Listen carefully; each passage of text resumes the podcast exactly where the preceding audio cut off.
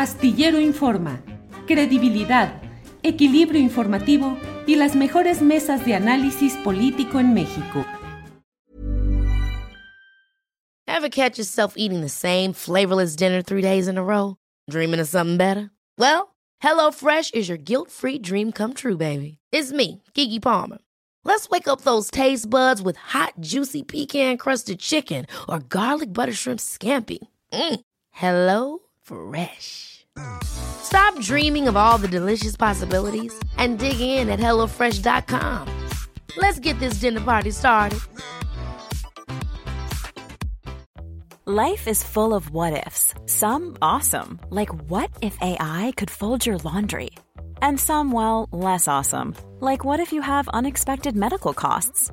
United Healthcare can help get you covered with Health Protector Guard fixed indemnity insurance plans they supplement your primary plan to help you manage out of pocket costs. No deductibles, no enrollment periods, and especially no more what ifs. Visit uh1.com to find the Health Protector Guard plan for you.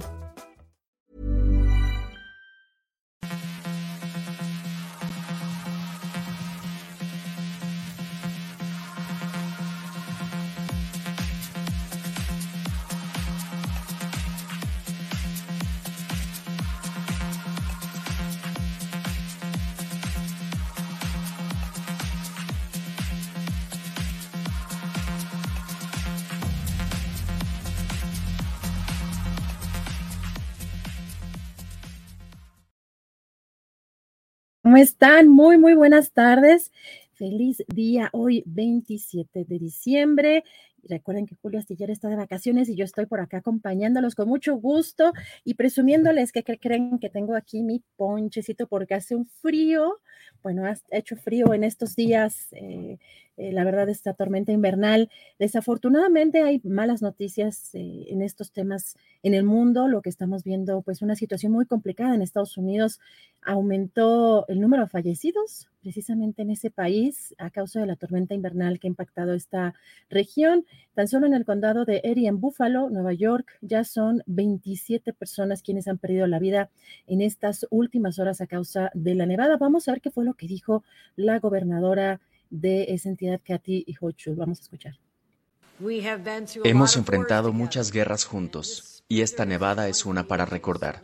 Se trata de la nevada del siglo y estamos aquí para hablar de nuestro trabajo colaborativo para lidiar con esta crisis, porque se trata de una crisis. Estuve en la estación de servicio de la policía de Búfalo, hablando con el equipo de oficiales de la policía, el equipo de operaciones especiales, así como nuestra policía estatal. Ellos han estado allá afuera y pudimos hablar de sus experiencias personales, entrando a las casas, entrando a los vehículos para en ocasiones trágicas encontrar dentro a personas que no lograron sobrevivir la experiencia.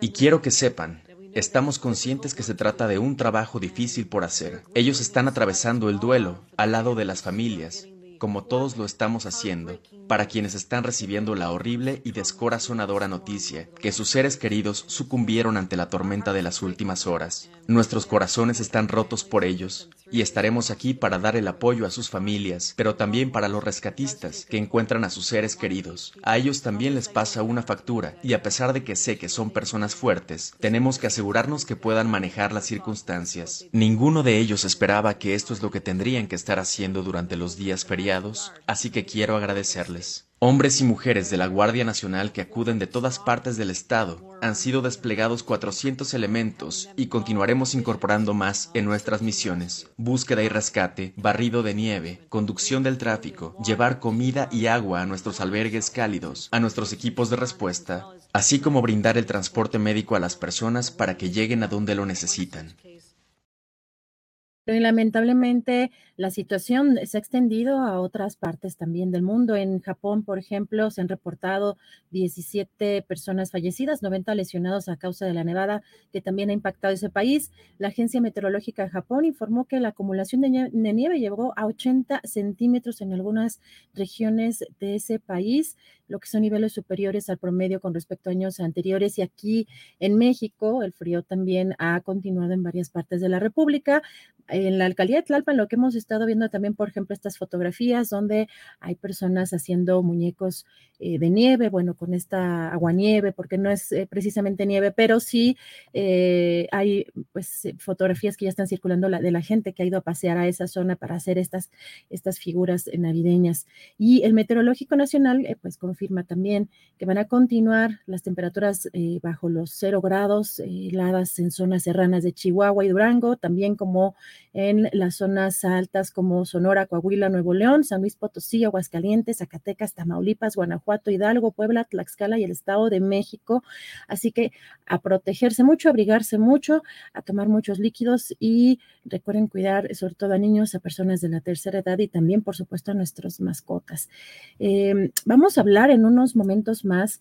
Tenemos ya aquí una entrevista muy interesante eh, y muy importante sobre todo porque en las últimas horas se ha dado a conocer y ha circulado, ustedes podrán haber visto ya en redes sociales, eh, pues un video donde desafortunadamente hay pues una persona eh, que está empujando, que está empujando su carrito de tamales allá en el Estado de México, en Cuautitlán Izcalli, y que hay un automovilista que aparentemente lo que señalan las autoridades también eh, los primeros reportes que estaba en estado de ebriedad, atropella a, esta persona que empujaba su carrito de tamales y desafortunadamente eh, pues eh, falleció.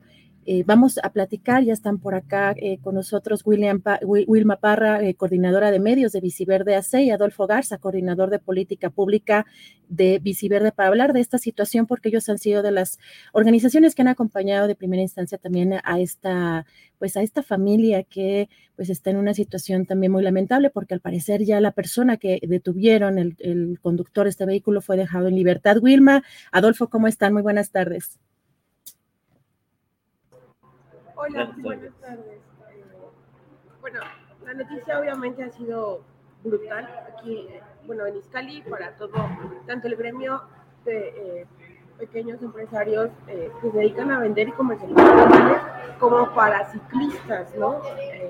ha sido una, una noticia bastante fuerte, creo yo, porque además nos enteramos que ya, los, ya, los, ya lo dejaron de libertad el día de ayer.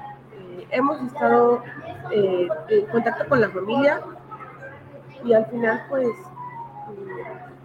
pues estamos tratando como de orientar dentro de lo que podemos. Afortunadamente se nos han acercado más asociaciones y tenemos el respaldo de otras asociaciones con las que hemos trabajado a lo largo de estos años, tanto en la ley como en la bicicleta, como en muchas otras cosas, y que podemos asesorar un poco a la familia, si no con nuestros conocimientos podemos asesorarles para llevar, llegar a un a, a, un abogado, a asociaciones donde les pueden dar ayuda, la ayuda que ellos y ellas necesitan en este momento. Estamos hablando de dos adolescentes eh, y una esposa que, bueno, perdieron ahorita al jefe de familia y a su papá, ¿no? Eh, eh, no sé si quieres decir algo. Adolfo, Adolfo, si me permites preguntarte, Adolfo, pues ustedes que han estado de cerca acompañando a la familia, eh, ¿Cuáles eh, fueron los primeros reportes, eh, lo, que la familia les, pues les indica a ustedes? Y sobre todo, pues también lo que nos sorprende mucho es pues que hayan liberado a esta persona, pues no sabemos si es influyente o qué tipo de situación ustedes tienen, Adolfo, que sepan sí. que de conocimiento.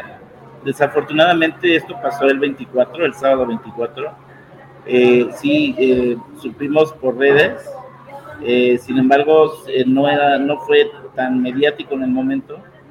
Y, y, pues empezamos apenas a movernos el día de ayer, este, pues creyendo que pues, la persona esta que atropelló pues iba a estar detenida y todo, ¿no? empezamos primero por revisar el lugar, este, hacer una especie como de, de levantamiento de cómo fue el, el, este, el, accidente. Y de ahí, pues, este, empezamos a informarnos eh, la, con la familia. Eh, es una familia eh, de una colonia pequeña en Iscali, pero que la mayoría se, se dedican a, a, la fabricación de tamales, como comentaba Will, Wilma. Este, entonces, rápidamente nos dimos a la tarea de encontrarlos. La verdad es que fue muy fácil pero eh, nos estaban informando en ese momento que ya se estaba llegando a un arreglo. Entonces, cuando supimos de eso, detuvimos nuestra búsqueda. Eh, eh, dos horas después, más o menos, nos avisan que, que no había un, un acuerdo, que más bien había una intención de la aseguradora o, de o del abogado de ellos de pagar una cantidad irrisoria. Este, y entonces fue cuando nos lanzamos a, a, ya a ver a la familia y a, y a platicar con ellos, como, como comentaba mi compañera, sobre asociaciones y agrupaciones que se dedican pro bono a, este, a defenderlos y a, y pues a darle la vuelta a esta, a esta arbitrariedad, ¿no? O sea, este, este asunto de que los, lo hayan dejado salir, eh, no fueron ni 72 horas, ¿no? Entonces, eh, aquí, hay, aquí hay alguna regularidad y pues vamos a, ahora sí que hasta donde tope. Gracias, eh, em, Adolfo. Vilma, ¿qué, ¿qué, han dicho las autoridades o cuál es el argumento por el cual lo liberaron o qué, información tienen ustedes específicamente por parte de la autoridad? Pues mira, por parte de las autoridades municipales, nosotros estuvimos si no en contacto directo, sí tenemos como ciertos canales para poder saber hacia dónde está eh, yendo el asunto. Eh, afortunadamente tenemos una buena eh, relación con las autoridades locales, quienes nos dijeron más o menos cómo estaba yendo el asunto y sabemos que la policía, incluso ya hay un comunicado oficial al respecto de parte del ayuntamiento local, donde los policías municipales fueron quienes lo detuvieron. O sea, no, no fueron estatales, no fueron los municipales quienes lo ponen a disposición, que hasta donde sabemos es como las facultades que se le permiten a las autoridades locales. Nosotros, nosotros locales eh, detenemos, se entrega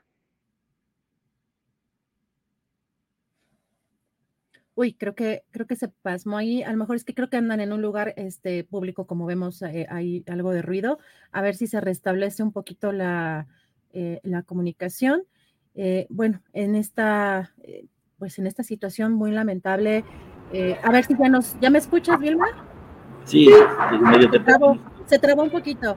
A ver, nos decías, bueno, el, el, caso es que en, el tema de la policía local, digamos municipal, hubo esa respuesta y tienen esa comunicación, pero sería parte de, de quién, fiscalía del este, de, estatal, del Estado. Del Estado de México. Ahí es donde eh, estaría el problema. ¿Y saben eh, alguna eh, pues, pues, circunstancia en la que estén por recibir algún apoyo económico para, sobre todo en lo inmediato, por parte ya sea de las autoridades o del propio, pues de, esta persona que quien fue que lo atropelló para poder pagar incluso los gastos funerarios o, todavía no, como decían, que la, la aseguradora era irrisoria la cantidad que estaban ofreciendo? Eran 250 mil pesos. Eh, estabas hablando de dos universitarios que, además trabajan y siempre trabajaban con su papá. Este, eh, de bajos o sea, sí la, la Uy, se anda, se anda trabando ahí un poco. Em, creo que está, creo que está fallando un poco el, el internet en donde están. Em, vamos a ver si podemos eh, volver a conectar eh, la, la, señal. A ver, déjame, a ver, si me escuchan es que se está trabando mucho la señal. Sí, es lo que estamos viendo. Sí. Eh, bueno, nada más quisiera para, para finalizar, ¿en qué quedó, digamos, el tema de los recursos y el apoyo bueno, ofreciéndole de entrada a la familia? ¿Saben algo de eso? ¿El tema de qué, perdón? De los recursos económicos o el apoyo económico que ah. pues estaría buscando brindar a la familia si hay todavía alguna situación, acuerdo por medio. Hasta ahorita no tenemos conocimiento. Eh, nosotros sí nos acercamos con la familia, pero al final eh, es un tema que, nosotros como asociación solamente les, hemos eh, orientado lo más que podemos. tenemos conocimiento de que no hay un, un este, un acuerdo como tal. O sea, con ellos no se han acercado, con ellos y ellas no tienen conocimiento oficial alguno de nada, o sea, todo lo que ellos tienen son screenshots y son este, cosas que no son un acuerdo. No son legales, digamos. Entonces, el, paso en el que quedamos fue acercarlos a un abogado que ya estaban viendo muy probablemente el día de mañana. De hecho, ahorita vamos, vamos a ir a, ver a la, familia y este, eh, por, por si es mañana ya llegará a un acuerdo. El abogado el día de hoy se dio la tarea de buscar el, el, este, ¿cómo se llama? el, número del expediente para informarse y tomar el caso él. Este, igual pues les estaremos informando a ver qué es lo que, va a ocurrir. Gracias. Gracias, eh, Vilma, Adolfo, pues a reserva de que podamos también platicar con eh, algún integrante de la familia, les agradezco mucho la oportunidad de acercarnos a este caso que vamos a también seguir de cerca en las próximas horas y en los próximos días. Muchas gracias a reserva de que quieran concluir con algo. No, solamente eh, si sabemos algo más que podamos hacer oficial, lo damos a conocer a través de nuestras redes sociales. Está hasta ahorita, y yo creo que va a ser así, va a ser la única entrevista que como asociación vamos a dar. Eh, eh, porque no nos corresponde, es un tema que le corresponde netamente a la familia. Ahorita lo estamos haciendo porque somos quienes nos acercamos, pero eh, todo lo que nosotros sepamos a través de la familia lo vamos a dar a conocer y que nos den permiso, obviamente, lo vamos a dar a conocer por medio de comunicados oficiales o boletines en nuestras redes sociales, que son eh, Viciverde MX en todas las que quieran, ¿no? Muchas gracias por el espacio, de verdad. Gracias porque nos convenciste de hacerla y, gracias por el espacio. Esperemos que si hay más asociaciones o organizaciones que puedan orientar, ayudar a la familia, eh, se pongan en contacto con nosotros y nosotros, así como lo hicimos con ustedes, les damos el contacto de la familia. La familia es la que decide, la familia es la que, la que va a decir si, si quiere que se hagan las cosas o no. Va. Muchísimas gracias. No, pues gracias por la oportunidad de platicar con ustedes, precisamente porque fueron de los primeros que se acercaron a la familia y, pues queríamos ver, por supuesto, la situación también, eh, pues el, marco político, social que, se vive también en esta zona y estamos en contacto a reserva también de que podamos platicar, como ya decía, con, con integrantes de la familia. Gracias, Vilma. Gracias, Adolfo. Buenas tardes. Gracias, Adriana. Gracias. Eh, bueno, este, es un primer acercamiento a este tema. Eh, lamentamos mucho el ruido, la verdad es que sí había cosas un poco complicadas en el tema de la comunicación, pues a veces también pasa que no necesariamente están en el lugar más apropiado, pero bueno, seguiremos de cerca este caso porque sí nos parece de manera, eh, pues, pues nos parece muy indignante que haya sido liberada esta persona, si ya estaba detenida y de, esta manera. Vamos a, ver si podemos platicar con la familia para que nos den más información respecto a lo que está pasando. Eh, pues siempre vemos muchos señalamientos de corrupción, de, colusión, sobre todo en el Estado de México.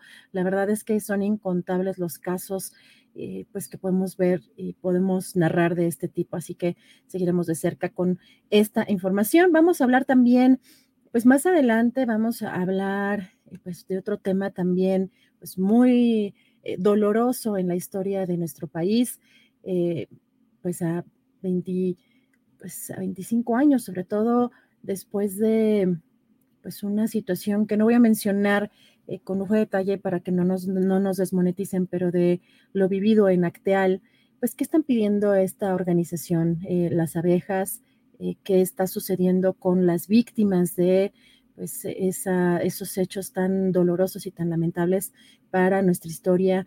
Eh, vamos a platicar en un ratito más sobre eso y también tendremos ya en unos eh, minutos más a nuestra querida colega Ingrid Sánchez que está reporteando desde Perú. Vamos a platicar sobre lo que está, lo que está viviendo el pueblo peruano luego de que fue depuesto el, eh, el, presidente Pedro Castillo, que se está viviendo luego también de manifestaciones en donde lamentablemente han dejado muchos, muchos muertos. Eh, vamos a hablar también algunas cosas de los segmentos relevantes de la conferencia mañanera. Bueno, para empezar, eh, comentar que el tema de la, pues esta, este señalamiento, esta acusación de plagio que recae sobre la ministra Yasmín Esquivel sigue en la agenda. Hoy el presidente fue interrogado nuevamente sobre si debería separarse del cargo y vamos a escuchar qué fue lo que dijo. Sobre la maestra Esquivel, ¿ella debería de separarse del cargo o qué tendría que, suceder, realizarse la, la, Y el reforma pues también está en contra de la maestra Esquivel, el reforma lo que quiere es que quede de presidente de la Corte el más rico de los ministros. Y como el reforma pues investiga, ¿no? Estoy seguro de que ya al mediodía ya vas a ver quién es el más rico de los ministros.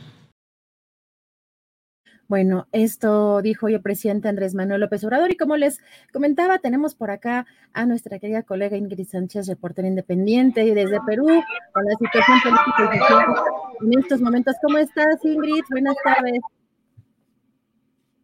Ah, Buenas tardes, muchos saludos desde aquí, desde, ya, ya está, ya está, es que estaba apagado ¿Ya? Sí, ya te escucho ah. bien, ya te escucho bien. ¿Cómo estás, Ingrid? Pues cuéntanos, además pasando ya casi las cosas eh, como buena reportera, ¿no? Desde en pleno creo que 24 o 25 te fuiste. ¿Qué está pasando por ahí, Cuéntanos.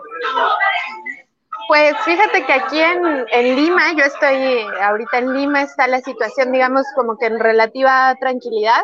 Eh, o sea, bueno, los limeños refieren que Lima casi siempre es como una especie de burbuja de tranquilidad. En ese sentido, pues aquí no ha habido, digamos, en, las en los últimos días tantas movilizaciones.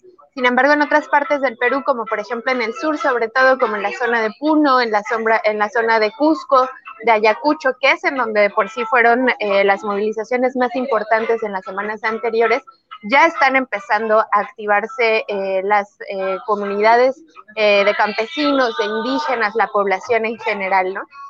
aquí en Lima, entonces hay como que este ambiente de expectativa, hay algunas personas de las regiones que fueron enviadas, comisiones de las regiones para acá, para Lima, están en la Plaza Manco Cápac, que está relativamente cerca del centro histórico, se están aglutinando eh, ahí, esperando a ver cuáles son las decisiones que toman las asambleas regionales, porque bueno, hay asambleas de comunidades y regionales en distintas partes del país, y bueno, ver cuál va a ser el, plan de acción. Eh, una de las cosas que están planteando es probablemente que se reactiven las movilizaciones, por ejemplo, en Ayacucho, eh, el 4 de enero, eh, en Puno desde ayer hubo movilizaciones, en algunas zonas de Cusco hubo incluso enfrentamientos con el ejército en plena Navidad. Eh, y pues otra tendencia o, digamos otra eh, propuesta que están discutiendo las comunidades es que se puedan puedan venir los grupos, la gente de las, de las regiones aquí a la capital. Entonces, bueno, pues estamos a la expectativa a ver qué, qué es lo que, que, va pasando. Ingrid, ¿y cómo has visto ahí, sobre todo en las primeras horas posterior a esta destitución de Pedro Castillo, había pues muchas acusaciones o muchos señalamientos de algunos, eh, de algunos, eh, eh, pues de algunas personas que estaban siendo objeto tanto de amenazas como también de intimidaciones y que habían incluso eh, levantado órdenes de aprehensión en contra de estas personas que, ¿no? Eh, pues que estaban oponiéndose a lo que estaba sucediendo en ese momento. ¿Cómo, cómo ves tú ese, ese ambiente eh, social, Ingrid? Eh, pues sí, efectivamente es un problema bastante grave aquí en el Perú. Eh, hay un tema de persecución política intensísimo, pero es importante apuntar que esta persecución política no es exclusiva de este momento de la coyuntura, sino que es un problema que viene de décadas atrás, eh, sobre todo de la época del post-conflicto armado interno que tuvo lugar en los 80 y que concluyó en el 92. Entonces, con la detención, pues, ¿no? De la dirigencia del Partido Comunista del Perú, Sendero Luminoso, a partir de entonces empezó eh, un problema muy grande de persecución política eh, contra cualquier persona que reivindicara algún tipo de idea eh, marxista o de corte socialista, comunista, etcétera, etcétera. aquí hay algo, un concepto que usan que se llama el terruqueo, que es que le llaman terroristas a cualquier persona que se manifiesta y a cualquier persona que lucha, aunque no esa persona o aunque esos grupos no se reivindiquen digamos, de, ninguna postura política eh, de izquierda o anticapitalista o algo así, les llaman terroristas, pero además es muy importante lo que tú mencionas, les abren juicios, eh, los encarcelan, violan sus derechos, eh, digamos, garantistas, porque además hay un problema también de que aquí en el Perú en términos judiciales se aplica el derecho penal del enemigo, que pues es un una legislación de corte, eh, digamos, nazi, lo, empezaron a, esquematizar los nazis el siglo pasado, y que consiste en eliminar los derechos eh, como ciudadano de una persona o de un grupo de personas a los que se considera enemigos. ¿no? Esa es una situación gravísima aquí que están eh, aplicando en la actualidad y que en el contexto de, la, de, la, de esta coyuntura que se está viviendo desde la destitución de Pedro Castillo, pues se ha intensificado. A, digamos que prácticamente a cualquier persona la pueden detener porque además hay varias regiones del Perú en estado de emergencia y eh, pues la pueden detener, están, digamos, canceladas las garantías individuales, aplicarles este, este tipo de derecho penal y bueno, pues encarcelarlos y Se nos fue, creo que, se nos fue también momentáneamente el sonido, Ingrid, eh, pero fue los últimos dos segundos. Ingrid, preguntarte, fíjate, aquí tuvimos a Anaí Durán, eh, que fue también funcionaria del gobierno de Pedro Castillo, y nos decía que lo que tú mencionas, que revivían este tema del sendero luminoso y que, pues, Ingrid, tú conoces bien acá, pues obviamente los medios de comunicación, pues también las narrativas, cómo pues buscan también eh, acoplarse a ciertos intereses políticos y que allá también lo que nos mencionaba era eso, ¿no? Que estaban buscando revivir eh, esos, esos temas y esparcir esos rumores. En, en, estos días, que yo sé que son pocos, pero eh, que has estado por allá, ¿qué es lo que has visto? ¿Cómo ves el manejo mediático de esta situación? Sí, es, es eh, sin duda es un problema, digamos, bastante grave. Eh, de acuerdo con los medios, eh, pues más tradicionalistas, ¿no? Que están como más alineados con ciertos intereses económicos de élite. Supuestamente es justamente el PCP, Sendero Luminoso, el que está organizando y el que está detrás de las manifestaciones y de las movilizaciones. Eh, ellos argumentan que una organización que eh, pues ha sido simpatizante del marxismo, leninismo, maoísmo, pensamiento Gonzalo, que era la ideología del Partido Comunista, eh, que, se llama Movadef, es el Movimiento por Amnistía y Derechos Fundamentales. Estos periódicos y digamos el Poder Judicial argumentan que el Movadef está detrás de las manifestaciones, ¿no? Han hecho incluso investigaciones, reportajes, casi diario aquí salen reportajes tratando de vincular a la gente del Movadef sin embargo, pues yo he observado, digamos, los videos eh, que sobre todo están en redes sociales y no he visto ni siquiera mantas eh, o reivindicaciones o que se note, pues, ¿no? Que realmente está eh, la gente del Movadef detrás. Más bien a mí la sensación que me da es que justamente, pues, tienen esta herramienta de, la, del conflicto interno de los ochentas para eh, criminalizar a cualquiera que se oponga a lo que está haciendo el gobierno. Ingrid, y en estas movilizaciones que tú has visto, eh, de pronto también yo leía en algunos, eh, pues en algunos medios Em, que hay que decir que también pues medios más eh, vinculados con la izquierda porque pues eh, también buscar información de pronto de otras eh, de otros países también es un poco complicada pero mencionaban por ejemplo que la composición de las manifestaciones y que me recuerda un poco lo que está pasando aquí en México era pues ya no propiamente la clase media sino justamente iban pues a las ciudades pero de otras comunidades pues gente pues en la pobreza, ¿no? Y, y, la clase media, por ejemplo, de Lima no era precisamente la que estaba encabezando esas manifestaciones. Eh, también tú ves esa similitud, digamos, con de pronto algunas cosas que han pasado, episodios que han pasado aquí en México. Eh, sí, o sea, yo creo que aquí, por lo que yo he podido observar, en realidad justamente son los grupos indígenas, las comunidades, los campesinos, los que principalmente se movilizan. O sea, por poner un ejemplo, recuerdo que en 2011 fue muy sonada la movilización que hicieron los mineros en la zona de eh, Valle del Tambo, una zona, eh, de hecho era una lucha contra una minera mexicana, por cierto, eh, y eran los que se estaban movilizando, ¿no? Por temas ambientales, entonces se movilizan, también hay problemas graves de discriminación y racismo contra eh, los grupos indígenas, que principalmente son quechuas y aymaras aquí, eh, y en realidad pues la clase media no se moviliza tanto, sobre todo porque me parece que esta, digamos, ofensiva ideológica o esta campaña de criminalización en contra de las movilizaciones ha tenido como objetivo justamente la clase media eh, peruana, que sobre todo vive en, en Lima principalmente, ¿no? Entonces, sí, son más bien campesinos, eh, indígenas, trabajadores, ¿no? Gente, pues, digamos, de, de, bastante abajo, que además ha visto muy eh, difícil su situación económica, sobre todo a partir de la pandemia, ¿no? O sea, se sigue, eh, digamos, sintiendo los estragos de la pandemia aquí. Ingrid, pues te agradezco mucho la oportunidad de platicar contigo, si te parece este sea un primer acercamiento a lo que estás haciendo allá en Perú, porque pues es un tema que también nos obliga a vernos en un espejo. Eh, hay cosas que están pasando en varias partes del mundo y que creo que también obliga a que reflexionemos sobre lo que está pasando aquí internamente. Ingrid, pues si quieres eh, finalizar con eh, algo, yo te agradezco mucho la oportunidad de platicar contigo. Eh, pues nada, sí, yo creo que es muy importante este tema de lo que está pasando en Perú. Me parece que a veces, pues desde México, como que a veces tendemos a, observar, ¿no? Con mucha más especificidad lo que ocurre en nuestro país. Y sin duda, pues América Latina es una región a la que no debemos dejar de observar. Eh, por la historia en común, por los procesos en común y claro, podemos aprender de las experiencias que han tenido en otros países, ¿no? Y pues más bien muchas gracias a ti por la invitación. Gracias, Ingrid. Pues que, tengas un buen día y estamos en contacto. Muchas gracias, un abrazo. Gracias, adiós. Gracias, Ingrid Sánchez. Eh, su reporte siempre tan profesional y de verdad una, una colega muy querida.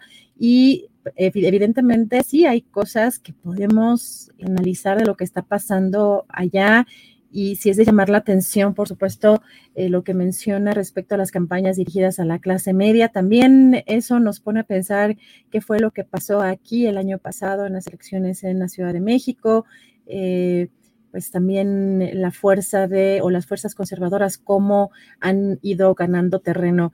Pues vamos eh, a tener más información. Hoy pues hay muchos temas interesantes que platicar sobre el tema de la en, la conferencia mañanera, pero particularmente hoy el presidente llamó también la atención por una declaración, eh, pues eh, quizá bastante particular, ustedes ya eh, juzgarán, dijo que para finales del próximo año tendremos un sistema de salud como el de Dinamarca. Vamos a escuchar. El año próximo, a más tardar a finales, ya tenemos un sistema de salud pública como el de Dinamarca.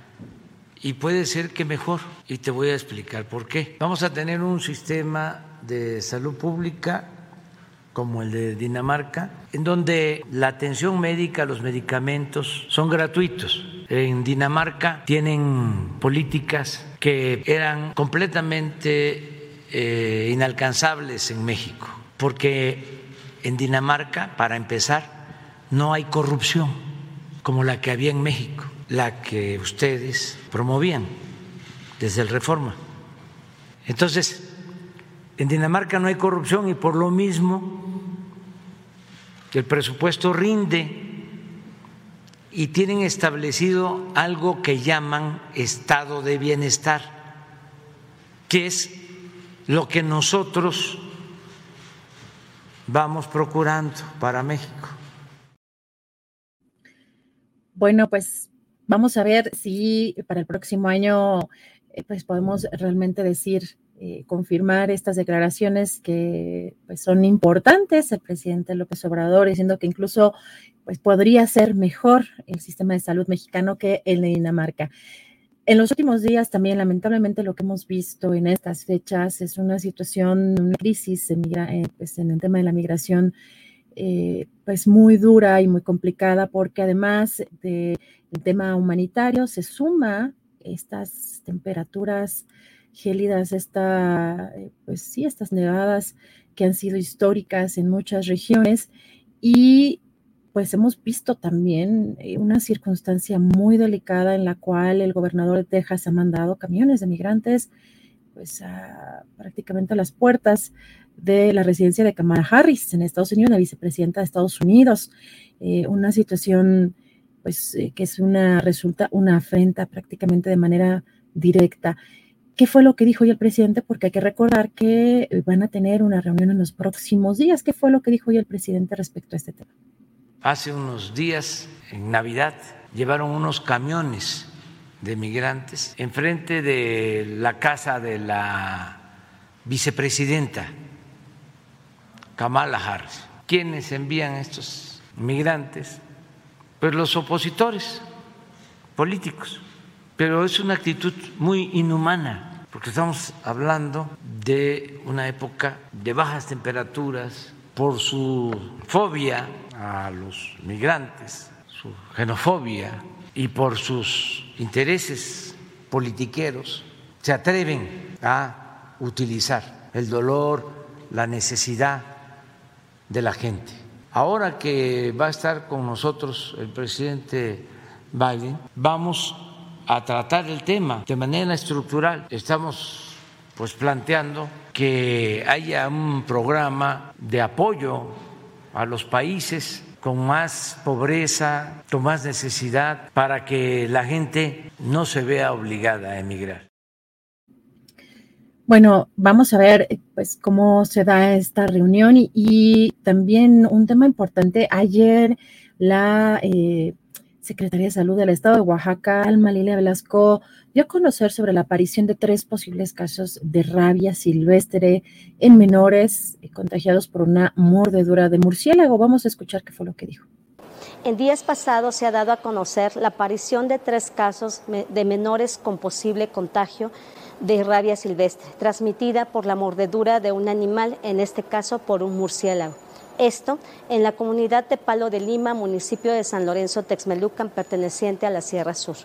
Para evitar la desinformación o noticias falsas, es muy importante señalar lo siguiente. El caso ya está siendo atendido por las dependencias sanitarias estatales y federales y los menores se encuentran hospitalizados recibiendo la atención médica especializada que corresponde. Sin embargo, debo informar que en dos de los tres casos el estado de salud de los menores es crítico. De manera oportuna, los servicios de salud de Oaxaca iniciamos el protocolo de vigilancia epidemiológica correspondiente para los pacientes y las personas con quienes pudieron tener contacto. Bueno, y en esta ocasión, pues el, subsecretario de Salud, Hugo López Gatel, también se refirió a este tema hoy en la conferencia mañanera. Escuchamos.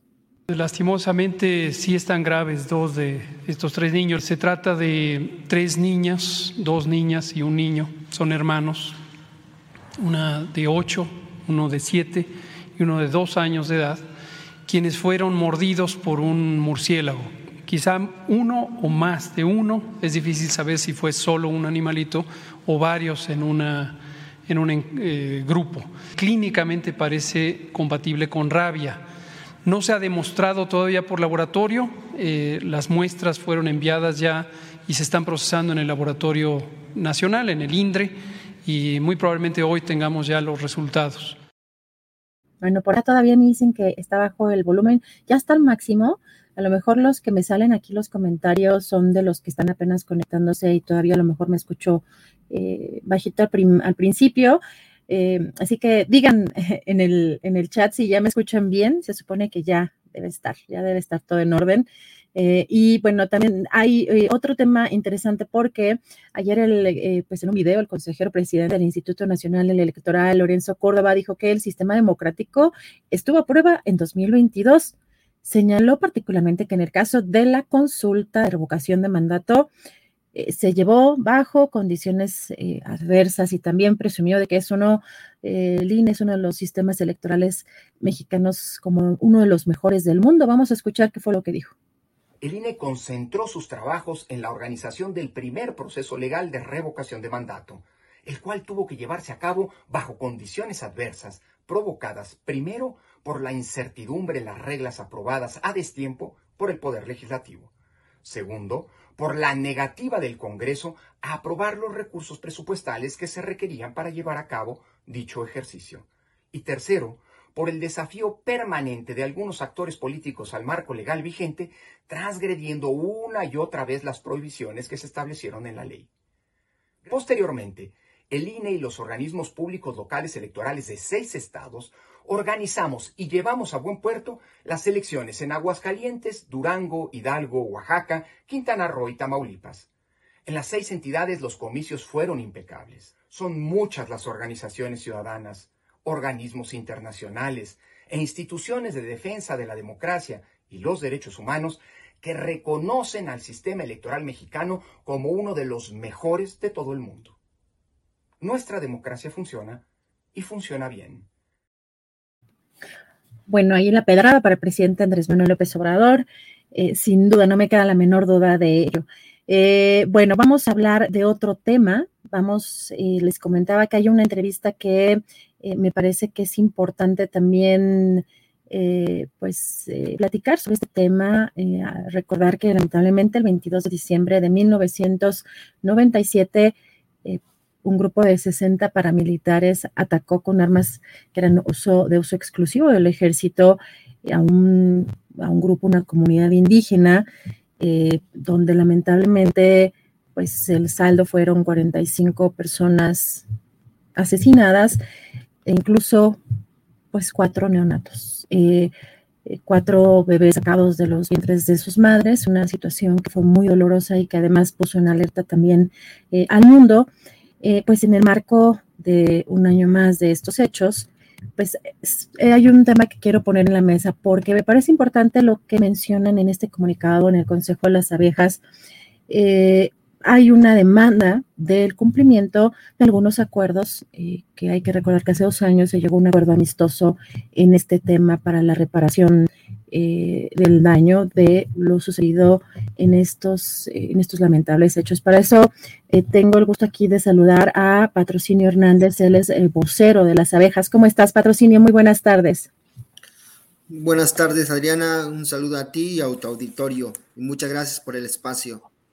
Gracias, patrocinio. Pues hemos visto eh, que han desplegado un comunicado en estos últimos días donde hay una petición, eh, pues muy específica, sobre todo después de estos acuerdos amistosos. ¿De qué se trata, patrocinio? Sí, efectivamente, este, Adriana, recordarte que este, pues la masacre de Acteal sigue siendo un caso este, de interés público en el sentido de que porque sigue siendo este, impune porque a 25 años de la masacre de Acteal no hemos visto todavía a, los autores este, intelectuales, tratándose de funcionarios públicos de alto nivel, quienes omitieron en este, omisión eh, durante los hechos de la masacre de Acteal. Y hace como dos años se firmó un acuerdo de solución amistosa a nombre de 30 víctimas, un grupo de víctimas que decidieron optar esta alternativa jurídica y se celebró eh, un, convenio de solución amistosa este, con el Estado mexicano con el fin de, este, de atender el tema de, la masacre de Acteal. Y esta, este, y esta solución amistosa este, fue este, con el acompañamiento de la Comisión Interamericana y es, fue una decisión propia de las víctimas, sobre todo es una razón muy, muy importante por la que los motivó a firmar este acuerdo de solución amistosa porque las, los compañeros este, víctimas, sobre todo sobrevivientes y familiares de las víctimas, estaban bien gravemente enfermos. Este, pues no, no tienen recurso para, este, para tratarse, para este, ir a los doctores. Entonces, una de las razones muy importantes fundamental que los llevó a firmar el acuerdo fue el tema de salud.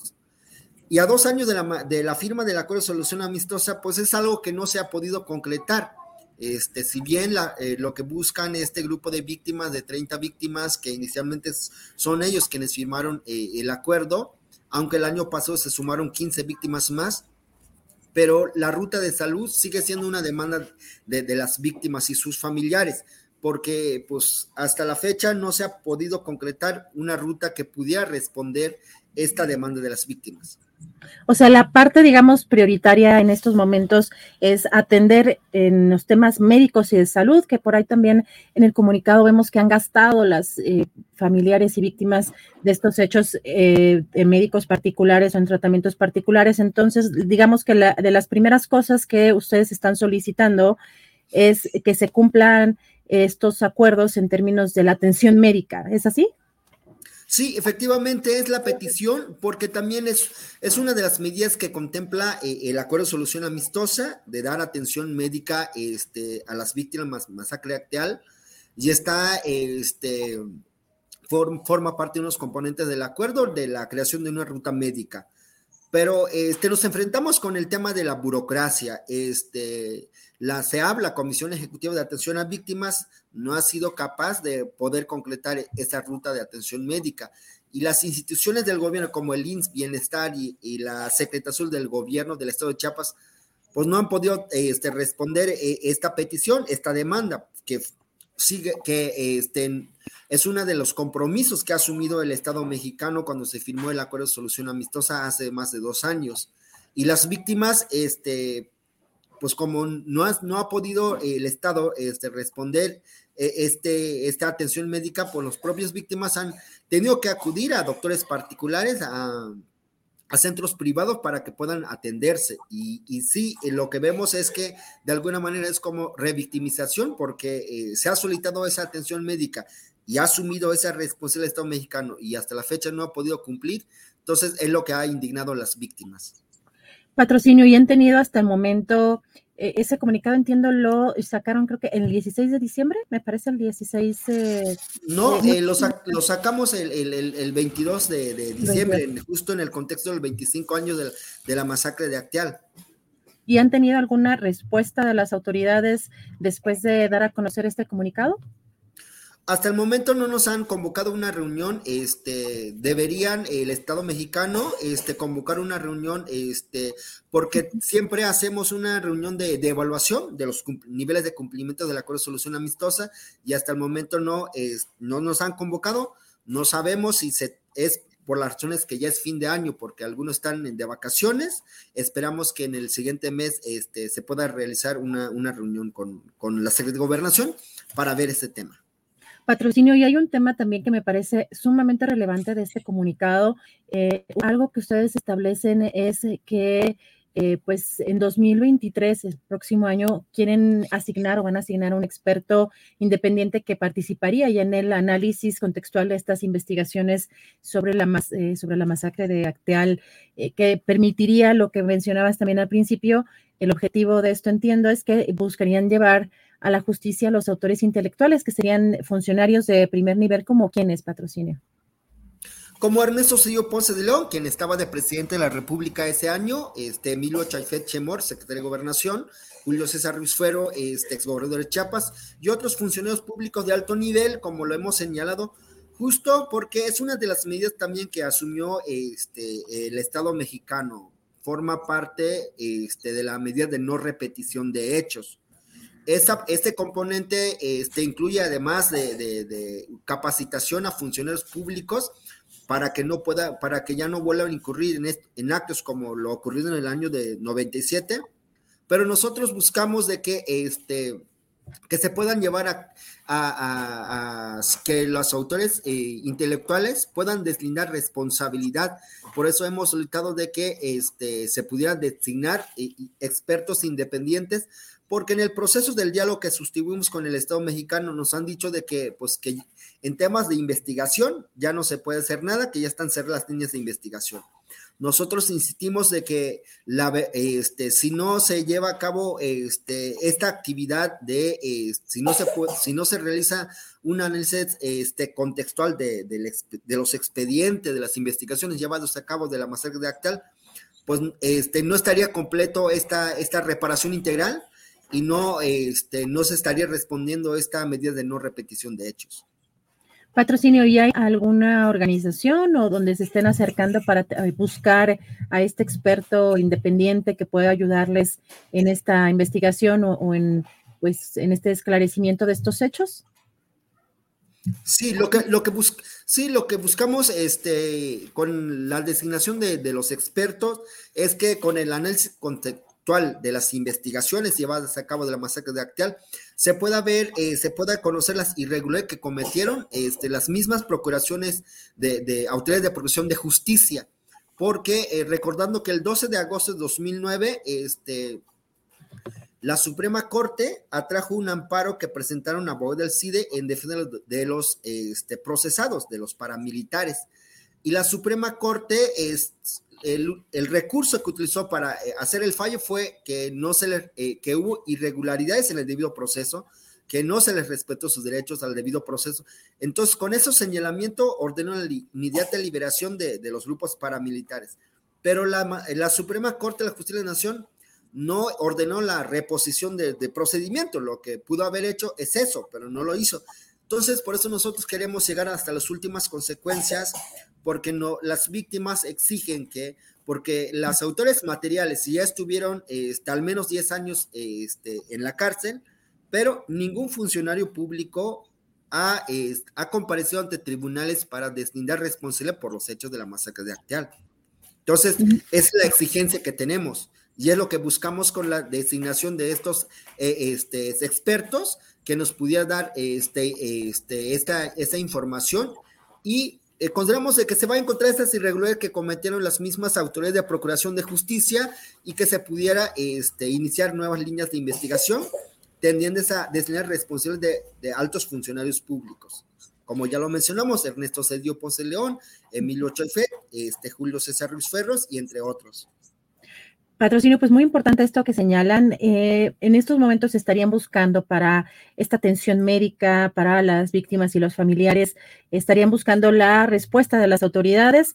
En este momento están ahorita eh, ustedes con, eh, pues con este pronunciamiento, más lo que anuncian, pues que para el próximo año están buscando, pues tener esa posibilidad de hacer esa investigación o de tener ese seguimiento. ¿Es así, verdad? Sí, es así, con la designación. De hecho, una vez que tengamos designado ese experto independiente, lo vamos a hacer público y esperamos de que este, pueda hacer un, mejor trabajo. Hasta el momento, el Estado mexicano ha dicho que va a facilitar todos los expedientes para que se pueda analizar. Pero en el, en el proceso no sabemos, entonces nosotros vamos a insistir de que se cumpla eso.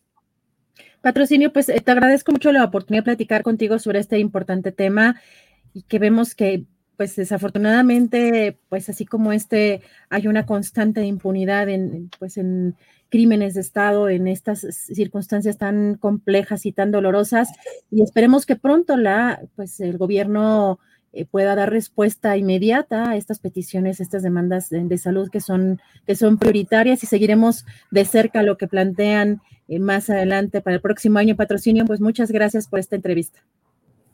Gracias a ti, Adriana, gracias por el espacio. Solamente este, me despido con estas palabras de que este, hace dos años este, sabemos la verdad, porque antes este, pues no había esa, esa verdad oficial. Nosotros siempre decíamos de que la masacre de Actal no es eh, un conflicto intercomunitario, que es un crimen de Estado. Ya hace dos años se confirmó, este, el Estado mexicano asumió una responsabilidad ahora ya sabemos la verdad, pero se tiene que hacer justicia, porque sin, sin, este, sin la justicia, pues no habría este, esa reparación y no, no tendría sentido esa verdad que, hay ahorita. Muchas gracias, Adriana. Así es, patrocinio. Muchas gracias. Estamos en contacto. Buen día. Gracias, patrocinio. Hasta luego. Buenas tardes. Buenas tardes.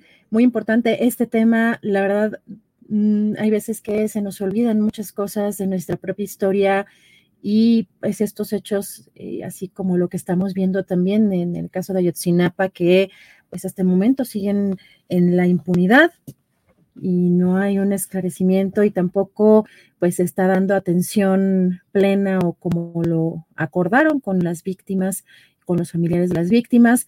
Hay que recordar que es una zona, una pues, comunidad indígena que ha sido muy golpeada y por supuesto que el Estado tendría que estarse haciendo cargo de todos estos temas médicos, de salud, de eh, pues sociales, em, eh, humanitarios. Así que vamos a, seguir de cerca pues eh, las respuestas, si hay una respuesta pronta del gobierno sobre esto. también hay que recordar que hoy, pues particularmente los martes, informa sobre estos temas de salud en la conferencia mañanera y el subsecretario Hugo López Gatel dio una actualización de las cifras de contagios de COVID-19. Recuerden que todavía estamos en pandemia. Llevamos ocho semanas de incremento en el número de casos que se van registrando y esta tendencia, aunque es más lenta que lo que han presentado otros eh, periodos a lo largo de esta pandemia, eh, es importante estar atentos de su crecimiento. Afortunadamente se ha mantenido muy consistente esta situación en donde aumentan los casos, pero las hospitalizaciones aumentan a un ritmo mucho menor de lo que aumentan los casos. ¿Cuál es la explicación de esto? En México y en otros países del mundo que hemos logrado altas coberturas de vacunación, la vacuna. La inmunidad causada por la vacuna lo que nos permite es que, aunque las personas puedan volverse a contagiar o contagiarse por primera vez que no presenten enfermedad grave. Bueno, vamos a platicar también de estos temas en los próximos días.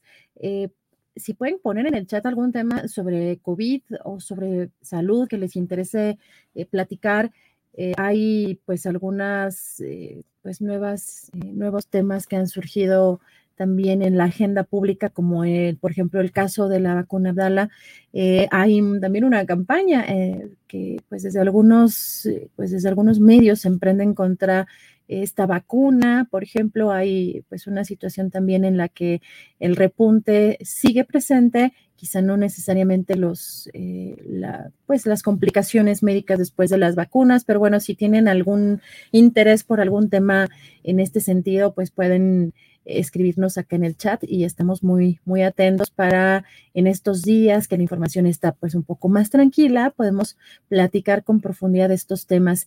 Y hoy también en la conferencia mañanera, el director del Instituto Mexicano del Seguro Social, Roe Robledo, Robledo, em, informó sobre, los, sobre las acciones que han tomado para la cobertura de especialistas de la salud, en particular con este programa conjunto con Cuba eh, de médicos especialistas de la isla. Vamos a escuchar. En tres procesos que llevamos a cabo durante este año se han logrado incorporar un total de 3.047 médicas y médicos especialistas para la atención eh, de la población que más lo necesita. La convocatoria nacional de reclutamiento en la que se logró contratar a 1.518 especialistas. Y eh, de manera muy destacada la colaboración que tenemos con el gobierno de la República de Cuba, eh, con el Ministerio de Salud, con el convenio que se firmó el 20 de julio para eh, tener con servicios médicos diferentes especialistas, hombres y mujeres con mucha experiencia que ya están en nuestro país desde esas fechas, han ido llegando. A la fecha tenemos 491 médicas y médicos especialistas eh, de Cuba que brindan eh, sus servicios en hospitales de 11 estados donde antes pues simplemente no había especialistas. Bueno, y que le preguntan hoy al presidente López Obrador, también en la conferencia mañanera, sobre la reciente visita del presidente de Ucrania, eh, Volodymyr Zelensky, a Estados Unidos. Esto fue lo que dijo. México es neutral y es un país libre y es un país independiente que tiene relaciones con todos los países del mundo. Mantenemos relaciones de amistad con todos los pueblos y con todos los gobiernos del mundo.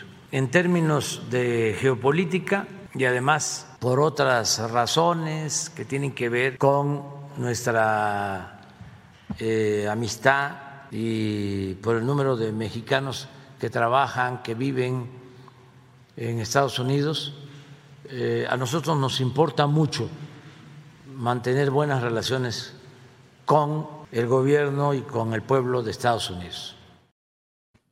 Bueno, y cambiando otro tema radicalmente distinto, y el presidente también eh, pues se pronunció en favor del sentido de la resolución de la Corte sobre el uso medicinal de plantas como la ayahuasca y la cannabis. Escuchemos. De acuerdo a lo que decidió la Suprema Corte sobre el uso de estas este, hierbas. No tengo más elementos, considero que para fines curativos, pues todo, todo lo que pueda ayudar. No veo yo en esto ningún problema y creo que ya está permitido para fines curativos. Entonces, es cosa de que se siga luchando por eso. Polémica sobre el plagio de la tesis en el caso de la ministra Yasmín Esquivel. Sigue mucho dando de qué hablar y parte que puede ser una campaña, parte que pues, eh, hay, un, hay pruebas que se ven muy difíciles de refutar pese a los comunicados que ha sacado la ministra. Pues también en este marco político y en medio de esta sucesión por la Suprema Corte de Justicia de la Nación, de la Presidencia, eh, pues la legisladora, la senadora panista Kenia López Radaván pidió que haya un juicio político en su contra. Vamos a escuchar qué fue lo que dijo. Que se investigue de manera eficiente y que se investigue para dar claridad en este asunto y quien debe de investigar, pues, evidentemente, es la UNAM. Segundo, que en tanto se resuelva esta investigación, la ministra Esquivel se separe del cargo. Y tercero, que una vez que se compruebe que hubo plagio, se inicie un juicio político para retirarla del cargo, no puede ser ministra de la Corte si ha plagiado en la universidad una tesis.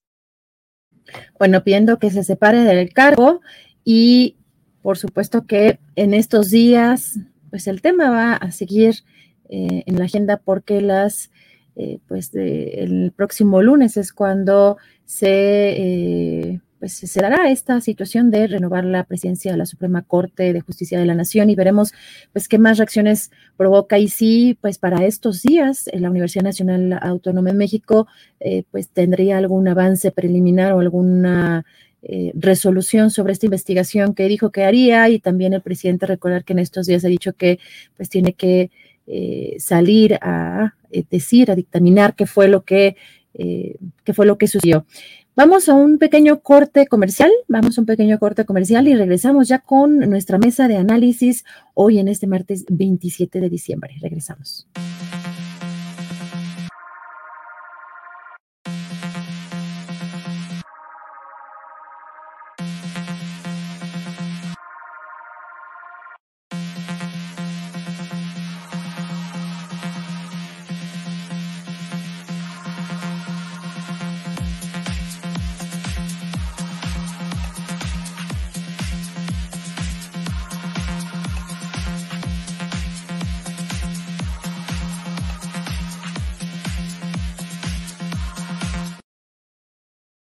De regreso y puestos con la mesa de análisis de los martes. Ya está por acá mi querido Arnoldo Cuellar. ¿Cómo estás, Arnoldo? Buenas tardes. Llegando aquí safe. Muy, muy bien. Ay, pero aparte ya te vi, o sea, con la, con la, con la sudadera acá de astillero, muy bien. Muy bien, Arnoldo. Muchas gracias. Puesta. Ay, muchas gracias, Arnoldo. Temoris, ¿cómo estás? Buenas tardes. Hola, hola, hola. Este, ya se activó el audio. Qué, bueno, estoy todavía arreglando los últimos detallitos técnicos. Mira, oye, un regalo de Navidad. sí, ha aparecido nuestro querido Arturo Rodríguez. ¿Cómo estás, Arturo? ¿Cómo están? Buenas tardes, qué gusto. Estar acá. No es reclamo, Arturo, nomás que sí te extrañamos siempre. Eres muy bien sustituido también, pero gracias. Es un gusto verte. Igualmente, Arnoldo, Temoris, Adriana, muchas gracias.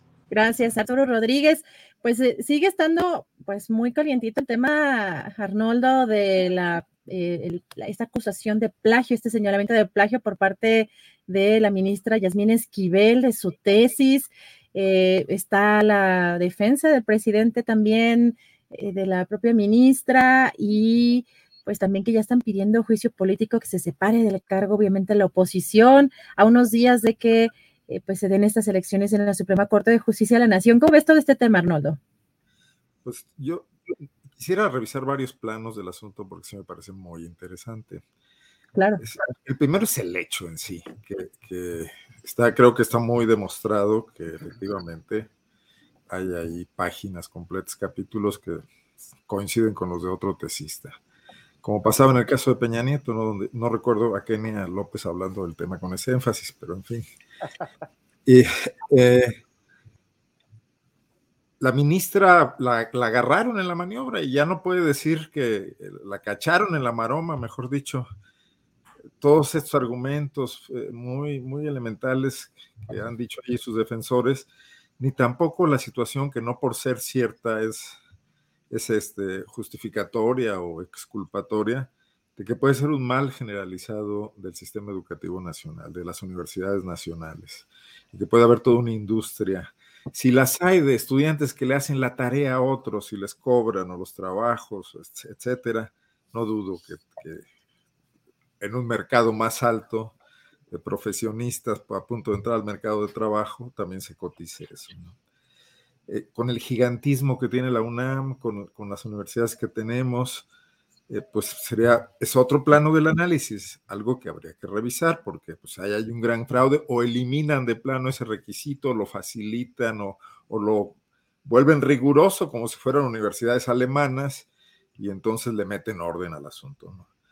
La ministra evidentemente está eh, totalmente fuera de la posibilidad de, presidir la Corte, que además yo creo que es muy conveniente porque es una gente que tiene muy poco tiempo ahí que tampoco ha mostrado eh, particulares luces y que también se ve muy apegada a este gobierno y vulneraría la división de poderes. Entonces yo creo que por ese lado, el misil político utilizado con mucho cálculo, pues funcionó.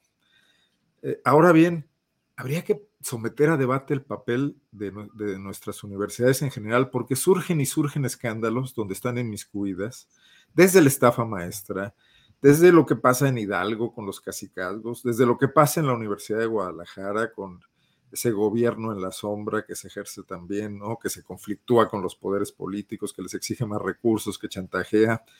El tema intocable de la UNAM y su altísimo presupuesto, eh, no medido en resultados. Sí es la mejor universidad del país, pero no ha logrado avanzar a niveles globales importantes todavía, ¿no? No obstante que creo que recibe el presupuesto superior al de muchas universidades que están por encima de ella en esos rankings. Hey, it's Danny Pellegrino from Everything Iconic. ¿Ready to upgrade your style game without blowing your budget? Check out Quince. They've got all the good stuff, shirts and polos, activewear and fine leather goods, all at 50 to 80% less than other high-end brands. And the best part? They're all about safe, ethical and responsible manufacturing. Get that luxury vibe without the luxury price tag. Hit up quince.com slash upgrade for free shipping and 365 day returns on your next order. That's quince.com slash upgrade. Ever catch yourself eating the same flavorless dinner three days in a row? Dreaming of something better? Well, HelloFresh is your guilt free dream come true, baby. It's me, Gigi Palmer. Let's wake up those taste buds with hot, juicy pecan crusted chicken or garlic butter shrimp scampi. Mm. Hello Fresh. Stop dreaming of all the delicious possibilities and dig in at HelloFresh.com. Let's get this dinner party started.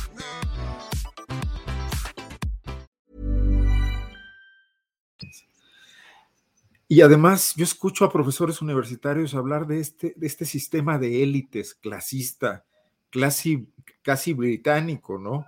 De los grandes eh, eminencias que ya prácticamente no dan clases, que prácticamente no hacen investigación, que han saltado a la fama por un trabajo exitoso y que cobran cantidades eh, eh, importantes en el SNI, en, en, los centros de investigación, etcétera, y luego es imposible acceder a esos niveles por parte de jóvenes talentosos y brillantes que tendrían muchísimo más potencial en ese momento para aportar, ¿no?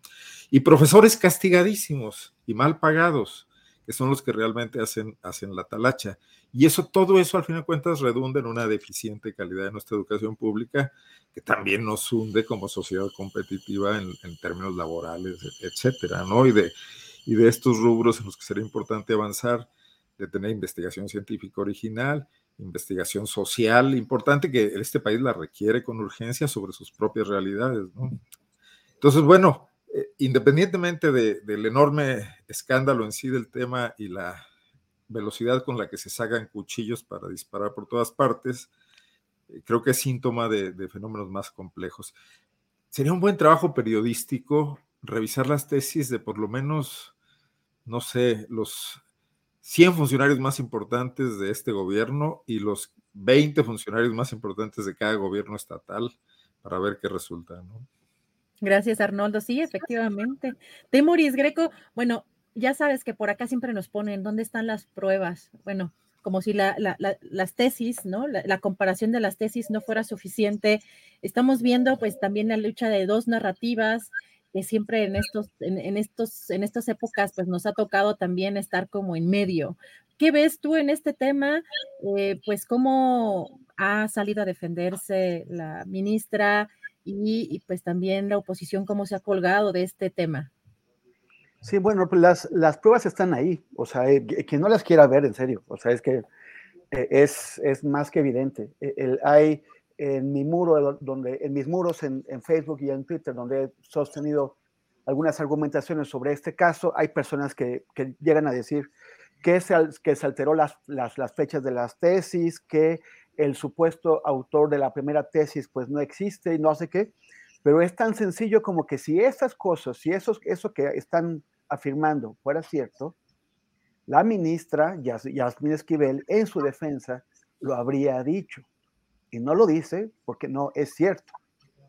Las tesis son idénticas. Eso está establecido. La misma ministra ya lo reconoció.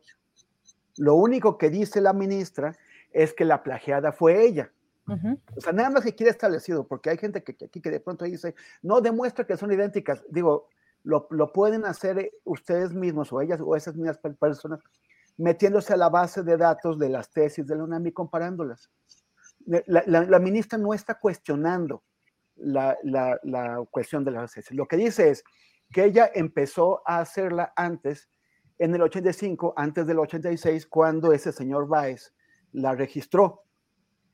Lo que no explica es cómo es que Baez registró en el 85 una tesis ya terminada, o sea que si hubiera sido hecha por la ministra, ya habría estado terminada en el, en el 86, por eso la habría registrado este hombre, y sin embargo, la ministra tardó 14 meses más desde que Baez la registró para presentar la suya.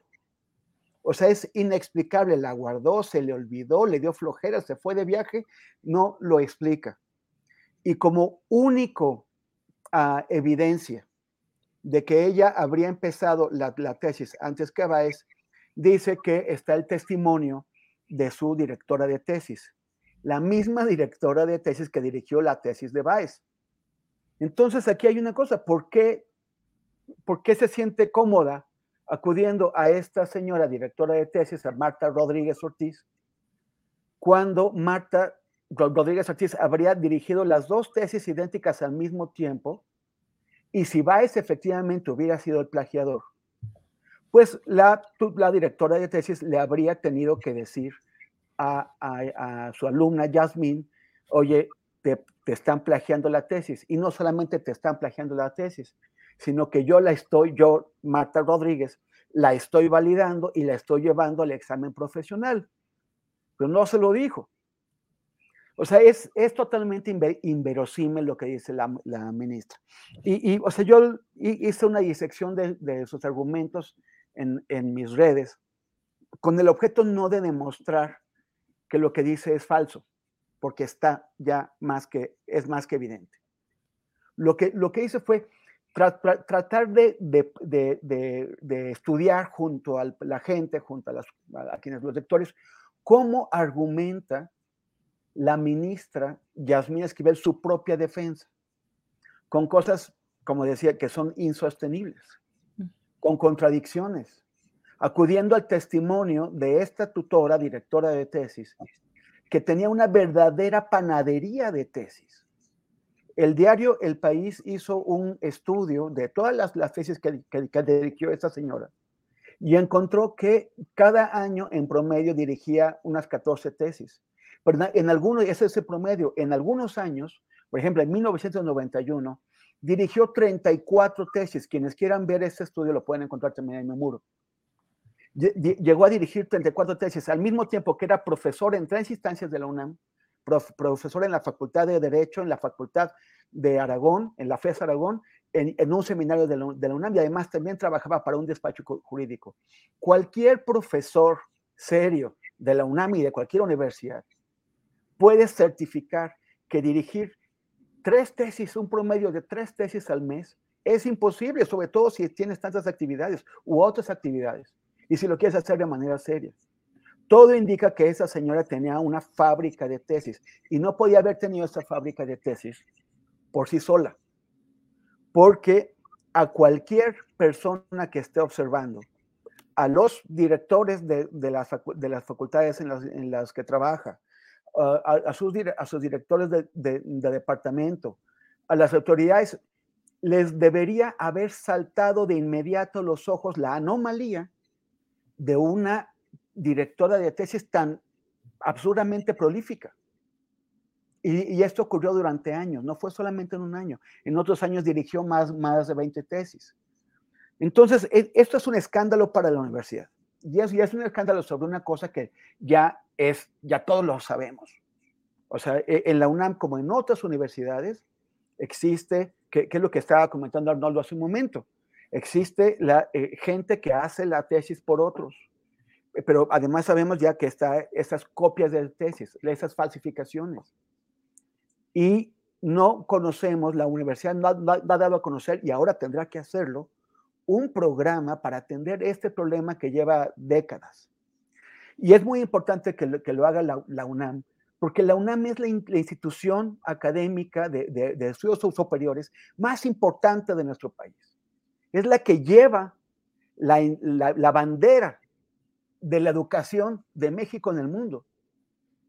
Es la que es la que tiene es la que es, la que es capaz de competir por o sea si, si, la UNAM no es no es capaz de competir por los mejores grados o por los mejores eh, eh, hechos o, alcances pues entonces quién la UNAM no es la Universidad Panamericana esta esta universidad del Opus Dei que admitió sí que Enrique Peña Nieto había falsificado su tesis pero se declaró incapaz de proceder de ninguna forma contra él ni una sanción ni una ni un manazo eh, eh, eh, le, dio a Peña Nieto. Si la Universidad Panamericana, a pesar de las altísimas colegiaturas que cobra, y a, pesar de que, de, que, de que, se reclama como, como parte de esta ética religiosa que no cumple, si la Universidad Panamericana se puede dar ese lujo, la Universidad Nacional Autónoma de México no. Así es que es muy, muy importante que, que, se tomen en serio yo me parece que no existe un lugar más, eh, más dramático para que tus alumnos de, derecho se, expongan, se exhiban y con eso saquen eh, a la luz una red de una panadería de tesis que la Suprema Corte de Justicia de la Nación. Ahora está el tema de lo que dice el presidente. El presidente dice, la ministra Yasmina Esquivel no es nuestra candidata. Eso me parece muy bien que no se aferren a tratarla de llevar a, la, presidencia de la Suprema Corte, porque sería un desprestigio, ya es un desprestigio para la Corte, un desprestigio con el que la Corte tiene, que lidiar, pero además que una plagiadora de tesis se convierte en la presidenta de la Corte, afecta a la Corte, afecta al proyecto presidencial y afecta al país, porque es la Corte la que decide todos nuestros asuntos más importantes. Entonces, es, es vital que, se arregle. ¿Cuál es el problema? Que si el, el asunto no solamente descarrila la, la, la, apuesta por la presidencia que tiene la ministra Esquivel, eh, sino que además termina apartándola de la Corte en la ignominia, en la vergüenza, es un voto menos a favor de la 4T. Y es un voto menos cuando la Corte tiene que discutir las impugnaciones que están en camino sobre la, reforma a leyes eh, en electricidad, sobre la reforma, el plan B de la reforma electoral que no ha sido aprobado, pero que lo será pronto y será impugnado, ya se anunció, y, la reforma de, del INE. Entonces, este, son, cosas en donde cada voto cuenta. Eh, aquellos temas de mayor alcance tienen que ser decididos por una mayoría de ocho de los once ministros. O sea que tener tres o cuatro ministros seguros le, resuelve la emergencia al presidente. Pero si uno de estos ministros, como la ministra Esquivel, sale y queda su asiento vacío, o tienen que proceder a una nueva elección en el Congreso, de un, perdón, a una nueva elección de un ministro, pues entonces eh, se, se, verán en problemas. Entonces yo creo que aquí es el dilema en el que se encuentra el presidente. Debe haber sido para él una muy desagradable sorpresa descubrir que esta ministra es una plagiaria.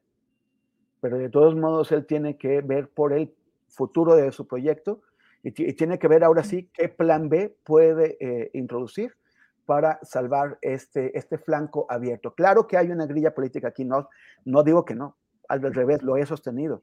Obviamente que el grupo de Enrique Krause, que pertenece Guillermo Sheridan, el, el, la, persona que, que, denunció el plagio, claro que tiene una, una, agenda para tratar de erosionar, de sabotear en lo posible a la 4T, pero no tendrían esta munición, no tendrían este flanco abierto si la ministra no hubiera plagiado la, la. La, duda no es si este tema es político, sino si van si un, un, proyecto que se basa en la lucha contra la corrupción va a permitir que esto salga impune.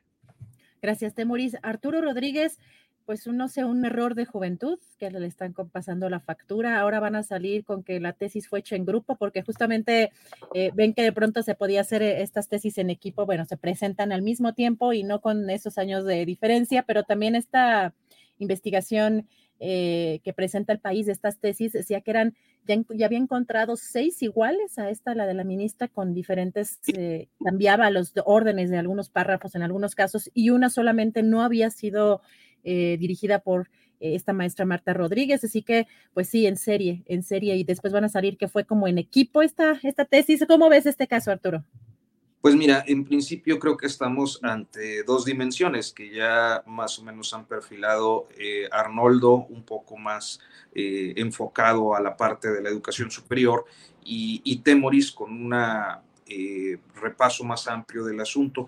Yo creo que son dos dimensiones. Una, la que tiene que ver con un acto de deshonestidad que, como tú apuntas, eh, pues ocurrió hace muchos años eh, en la juventud de, de la hoy ministra eh, y que sin embargo creo que es una lección también para los profesionistas jóvenes, una lección que, se, que, que, eh, nos lleva a observar cómo eh, algunas decisiones que tienen que ver con el inicio de la etapa adulta y de la etapa profesional pueden tener una repercusión a décadas de distancia perjudicial para las carreras. Yo creo que si eh, Yasmín Esquivel hubiera sido una abogada litigante, eh, que bueno, efectivamente había transitado por sus posgrados, por la maestría, por el doctorado, este, pues no hubiera pasado mayor cosa por ahí ella en la academia quizás, este, pero eh, se encuentra en la Suprema Corte de Justicia de la Nación.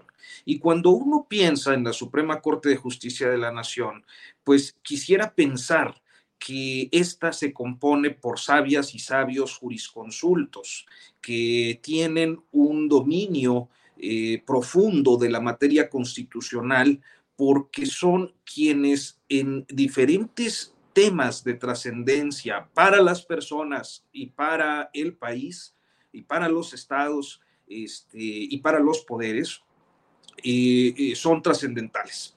Eh, la Suprema Corte resuelve principalmente la materia constitucional, lo sabemos, esto es el amparo para las personas, esto es la controversia constitucional y la acción de inconstitucionalidad. de manera que al momento de revisar el apego tanto de actos de autoridad como de disposiciones eh, jurídicas, eh, legislativas inclusive, este, pues eh, tiene en sus manos, tiene la última palabra y tiene en sus manos el futuro del país en temas torales. Entonces, sabemos que la integración de la Corte como de, pues la mayoría de los órganos autónomos, eh, eh, que, eh, yo lo describiría así teóricamente. sabemos que hay tres poderes, pero bueno, los autónomos son una especie de poder o de podercito especializado. tienen una integración con una orientación política o con una serie de intereses políticos que se expresan en la forma en la que se reparten las posiciones. Esto no es inusual, forma parte de los consensos, de los acuerdos que, en una democracia eh, representativa eh, se dan y, no es ni bueno ni malo, simplemente así ocurre.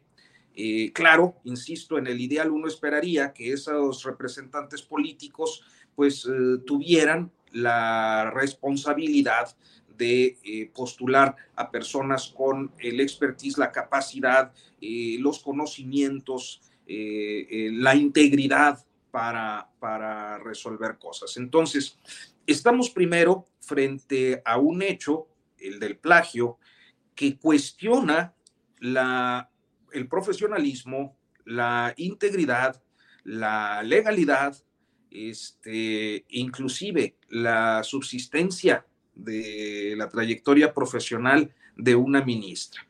Por el otro lado, nos encontramos frente a un hecho político, por eso hablaba yo de, dos dimensiones. Un hecho político en el que un intelectual eh, un escritor como lo es Guillermo Sheridan, efectivamente identificado mucho con el grupo Letras Libres,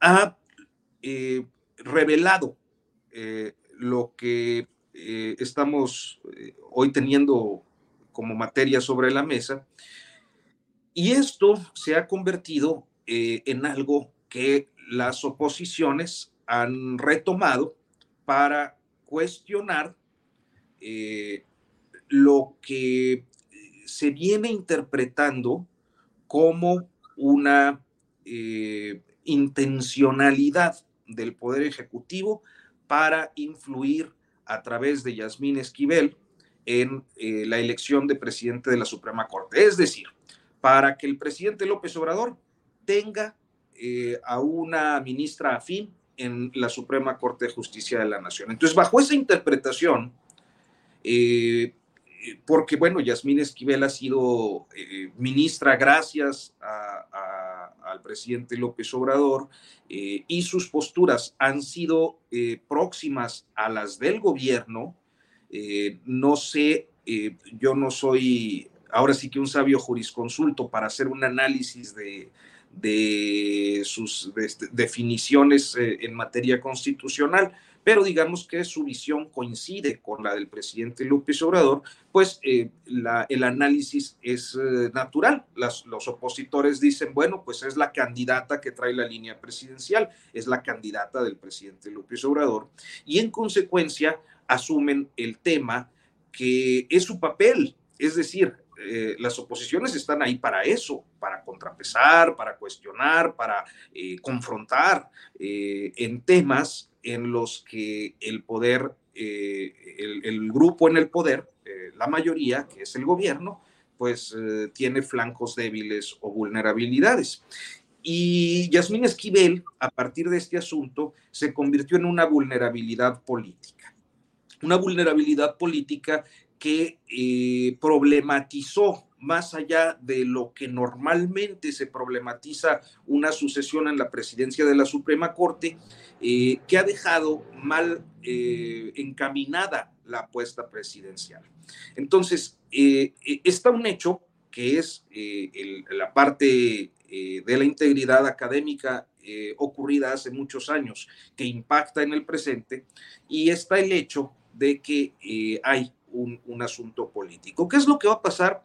Yo creo que para quienes forman parte del Poder Judicial y concretamente de la Suprema Corte, es muy difícil que ya a estas alturas Yasmín Esquivel se convierta en presidenta y yo creo que eh, estaría sometida en los próximos meses a una intensa presión para subsistir como ministra de la Suprema Corte. ¿Se lo merece? Posiblemente sí su profesión se ha basado en una mentira, su desarrollo profesional se basó en una mentira. y lo que no necesariamente en este país tiene consecuencias, y esa es la otra posibilidad, porque el propio Sheridan ha revelado otros plagios, y precisamente en el ámbito del derecho. Y hablo concretamente del plagio de tesis del doctor Alejandro Gersmanero, que es fiscal general de la República y que a pesar de la revelación que eh, a todas luces eh, evidenciaba un acto de deshonestidad eh, en la trayectoria de Gersmanero, pues sigue tan campante como fiscal general de la República, por lo tanto abogado de la nación. Entonces, en este país pareciera que no es relevante. Eh, claro eh, que lo es y claro que en términos políticos, pues las oposiciones van a aprovechar estas vulnerabilidades que se les presentan para posicionar mejor su discurso. Pues nada más faltaba que no lo hicieran, ese es, su papel, confrontar al poder. Gracias, Arturo. No sé si em, este tema creo que es bastante también eh, amplio. Arnoldo quiere una segunda vuelta. Adelante, Arnoldo. Surgen muchas ideas y además una pregunta que les haré al final. No, es que Arturo toca un punto central de, esa, no es doble, es triple o cuádruple moral de la clase política que está por eso sumida en el desprestigio en el que se encuentra, porque hacen un escándalo de un caso donde sin duda hay elementos y se callan en otros donde también los hay, muy evidentes. Y aunque voy a dar una pequeña vuelta guanajuatizadora, creo que tiene que ver. Aquí en Guanajuato, el, el tema del regalo o venta en términos muy baratos del, terreno de un kinder a un privado por parte del Ayuntamiento de León, que fue profundamente documentado, primero por POPLAP, luego por una investigación del, síndico del municipio de León y de la Contraloría, fue llevado al Tribunal Anticorrupción de Guanajuato, presidido, encabezado por un doctor en Derecho con altas calificaciones, Arturo Lara Martínez.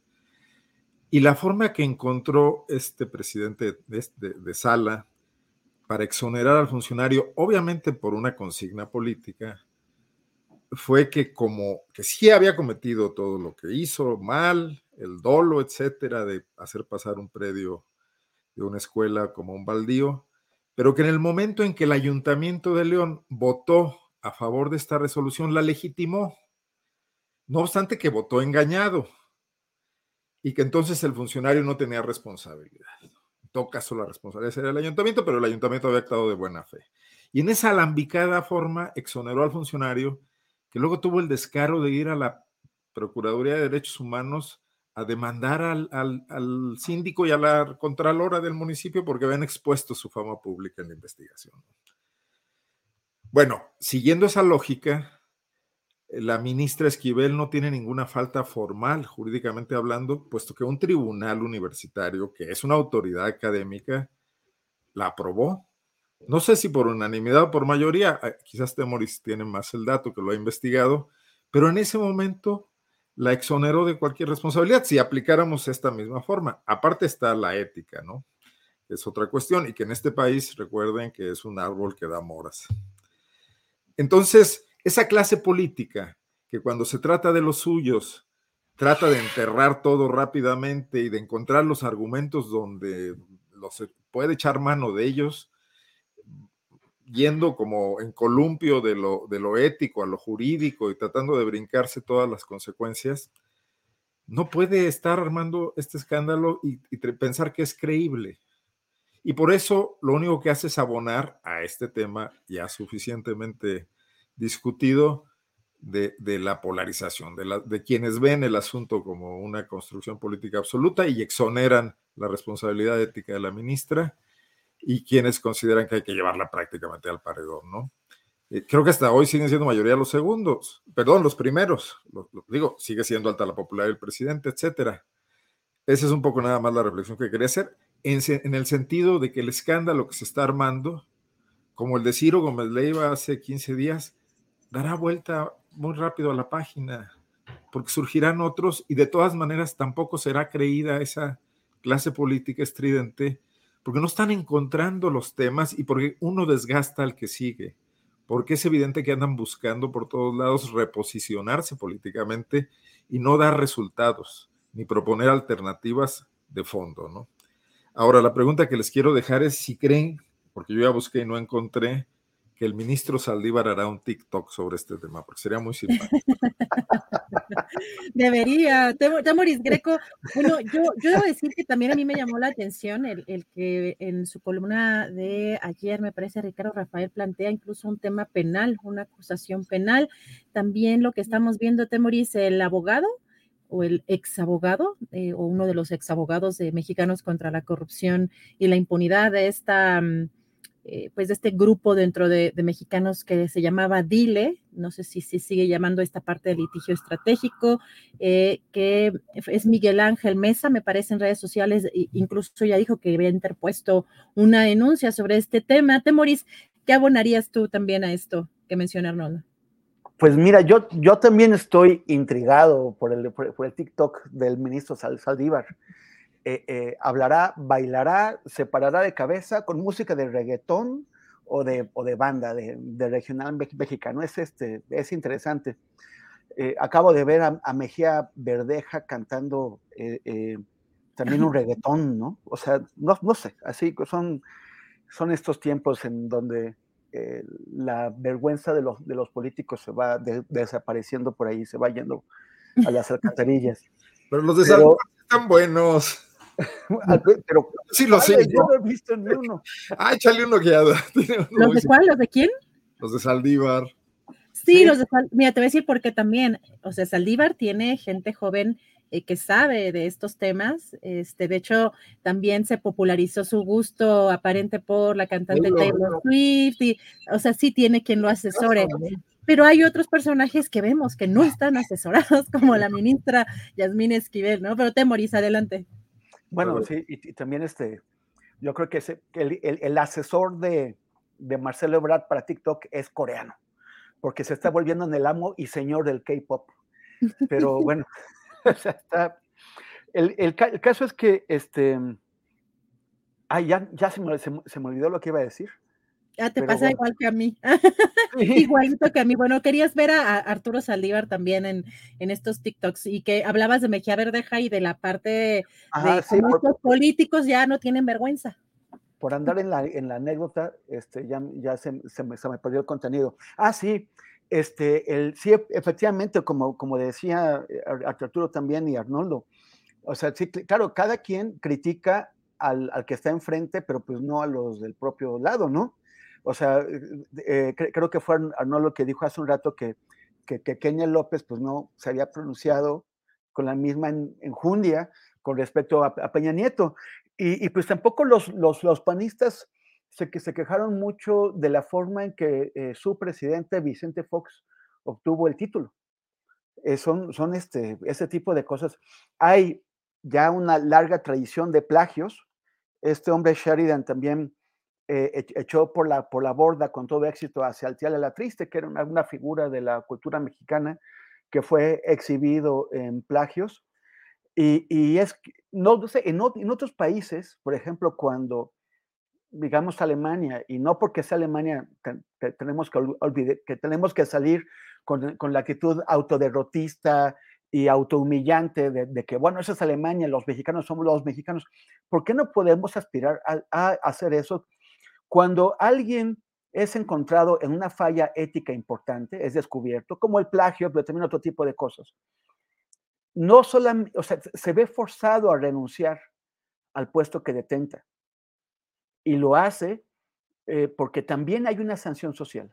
O sea, es muy fuerte que en México todos estamos criticando, todos estamos todo el tiempo señalando, pero de pronto nos sentamos a la mesa con gente que sabemos que son corruptos, con gente que sabemos que son mentirosos. Nos sentamos a la mesa con gente que sabemos que hizo su fortuna eh, a, través de, contratos adjudicados eh, ilegalmente. Eh, en muchas partes del, país se sientan a la mesa o trabajan o hacen las cosas con personas que saben que, tienen sangre en las manos, que han asesinado gente, que parte del dolor que tenemos en, eso, en, nuestro país, en las regiones, eh, esas personas son responsables. ¿Por qué seguimos haciendo eso? ¿Por qué seguimos aceptando hacernos cómplices de la falta de ética, de la corrupción, del engaño, de la, de la violencia, sentándonos a la mesa con los mentirosos, con los, con los que engañan, con los, que, con los corruptos, con los asesinos. Yo, yo creo que, que, e, este es otro más de tantas cosas que tiene que hacernos pensar que tenemos que cambiar esta actitud cultural en la que los que están manchados de vergüenza siguen siendo aceptados en las mesas de las mexicanas y de los mexicanos. Gracias, Temoris. Arturo, pues esto también que plantea Temoris es interesante, eh, la calidad moral que tendrían en este caso la oposición. Decías bien que la oposición tiene, pues de alguna forma, la obligación de, eh, de hacer ese tipo de señalamientos, pero pues la calidad moral o lo que no, en pues las cosas que no dijeron antes, ¿no? De los propios gobiernos encabezados por sus propios partidos. Lo que pasa es que creo que es una falsa premisa que se ha, y yo discrepo ahí absolutamente, que, que se ha generalizado mucho en estos tiempos porque e, es como este meme de sí, pero el PRI robó más. O sea, eh, yo creo que lo que está mal, eh, está mal en un momento y en otro. Eh, y claro, las posiciones pueden ser diferentes. Yo, por ejemplo, diría, eh, que cuando a Ernesto Cedillo le estalla arrancando el sexenio la bomba del doctorado Balín de la Universidad de Balingrado, dirían. este, inmediatamente causa baja, porque... De un guanajuatense. Era, era gravísimo. ¿Cómo que el secretario de Educación, el responsable de la educación pública en este país, eh, estaba ostentándose eh, en falso con, con, un título que no, no había ganado y no había obtenido. Fausto Alzati. Fausto Alzati. Eh, que, que, luego con Peña cae en el otro escándalo, ¿no? El, el, lo habían nombrado, creo que, si no me falla la memoria, a lo mejor era director del Fondo de Cultura Económica, y empezando el sexenio eh, eh, se enoja por un poema en una lectura poética y este, insulta ahí a todo mundo por, por que pensó él en su embriaguez que eh, estaban insultando a Peña Nieto. Entonces termina una vez más cesado. Eh, y luego, pues, dando ahí lástimas este, en las redes sociales, pidiendo ayuda, etc. Eh, esta, esta situación me parece que eh, nos lleva, sí, efectivamente, a cuestionar. si ustedes, digo, vamos a, a, tratar de ser muy, muy claros en esto. Eh, hay un hecho objetivo que es el plagio. Eso, eso es una deshonestidad. Yo creo que cualquier profesionista en este país que se haya visto en la necesidad de presentar una tesis, al menos mis amigos, eh, la gente con la que pues yo llegué a tener alguna relación en la etapa universitaria eh, y que se veían en, en, la necesidad de presentar una tesis, verdaderamente decían las mamás, se quemaban las pestañas. Eh, por, yo no conozco a ninguno, eh, ninguno de mis amigos, ninguno de mis parientes que tuvieron que presentar una tesis este, que haya plagiado o que haya incurrido en un acto de deshonestidad, al menos no que yo me haya dado cuenta, y lo que yo sí vi fueron horas de esfuerzo de muchachos que se estaban preparando para dar la batalla en su vida profesional. Quien haya presentado una tesis, quien haya tenido un hijo, un hermano, que haya visto ese trabajo, sabe que lo que hizo la señora está mal. O sea, eh, eso es independiente de que si fulano o sutana cuestionaron en el pasado el título de Peña o el título de Vicente Fox, porque también está la otra lectura. Quienes estaban en ese momento en la oposición y que hoy son gobiernos, fueron ferocísimos, eh, como hoy no lo son, buscando precisamente las eh, justificaciones en el pasado para eh, tratar de limpiar o de, pues no sé, atenuar el impacto de lo que está pasando hoy. Tan grave es lo de hoy como fue lo del pasado.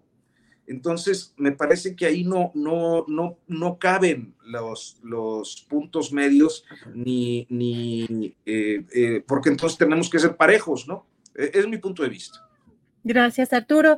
Pues hay una discusión muy importante que tiene que ver obviamente con lo político, el contexto que estamos viviendo, la coyuntura, pero creo que el dilema ético también nos lleva a profundizar muchas cosas. No sé, ¿alguien quiere cerrar o vamos escogiendo alguno de los otros temas? ¿Alguien quiere mencionar alguna otra cosa? De antes, su manita. a lo mejor es otro tema, tiene que ver, pero sí es preocupante el alto nivel de, de ceguera autocrítica del gobierno de la Cuarta Transformación. Porque si un elemento es revolucionario de verdad, es la capacidad para corregir y las, los quienes no lo han hecho han terminado como Daniel Ortega en Nicaragua, ¿no? O como Castro, que bueno, duró más años para eso, pero iba en ese camino. Y, y, yo creo que el presidente no tiene por qué salir por nada, nada lo obliga a justificar ni a atacar a quienes realizaron la investigación por los motivos que hayan sido. Por una, porque es otro poder, ¿no? Y dos, porque aunque le tenga aprecio personal, que lo ha dicho a la señora Esquivel, que la conoce y que siempre le ha quedado bien en todo, etcétera. Eh, está, es una, no, eso no es un argumento de ninguna manera, ¿no? Que haya hecho todo bien en lo que él sabe, pues bueno, sí, por eso es un descubrimiento periodístico el tema de, del, del, plagio. Y también coincido con Arturo en, en ese sentido. No puedes mandar esa lectura a un país necesitado de educación, necesitado de jóvenes talentosos que hagan esfuerzo que requeriría más universidades, más capacidad en ellas y más control y más calidad académica, de que una trampa puede ser permitida y que alguien así puede estar aspirando a presidir uno de los tres poderes del país, nada más, ¿no? Gracias, Arnoldo. Eh, Temoris, bueno, veo que hay, el chat está como muy activo con este tema. No sé si eh, continuemos con este tema o leamos como revista a otros, a otros de las cosas que planteamos eh, hay algunas cosas preocupantes como la situación de los migrantes. También hoy el propio presidente López Obrador dijo que en el próximo año vamos a tener un sistema de salud mejor que el de Dinamarca. Eh, bueno, en fin, hay, hay varios temas por ahí este, pendientes. ¿Qué, eh, ¿Qué prefieres, Temoris? No, yo, yo digo que vamos a ver a los, los migrantes, que es muy importante y se nos, se nos va el tiempo y yo quisiera que lo, que lo, que lo podríamos tratar bien. Sí, Sí, sobre todo porque hoy el presidente, bueno, sabemos que próximamente va a haber una reunión eh, con el presidente de Estados Unidos, Joe Biden, y bien muy preocupante lo que hemos estado viendo en las últimas horas que el gobernador de Texas, eh, Abbott, estaría mandando a la casa, a la residencia de eh, la vicepresidenta Kamala Harris, camiones de migrantes. hay pues eh, muchísimos eh, en espera, eh, más de 22 mil migrantes en espera de que se levante el título 42 en diferentes partes de las ciudades de México. ¿Cómo ves esta situación, Temuris? ¿Ante qué estamos y qué podemos esperar en esta próxima reunión del presidente de Estados Unidos y el presidente de México? Bueno, primero un, comentario que tiene que ver, este, bueno, es lo que dijo esta mañana el presidente. textualmente, celebro lo que hacen asociaciones que apoyan a migrantes, celebro lo que hacen asociaciones que apoyan a migrantes porque están pendientes de ese tipo de bajezas. Pues me da, me da gusto, espero que esto sea el, principio de un cambio en la actitud que tiene el presidente hacia las asociaciones civiles, que es la de meterlas a todas en el mismo saco, las buenas, las malas, las regulares, las de arriba, las de abajo, todas van y, y hay una descalificación general.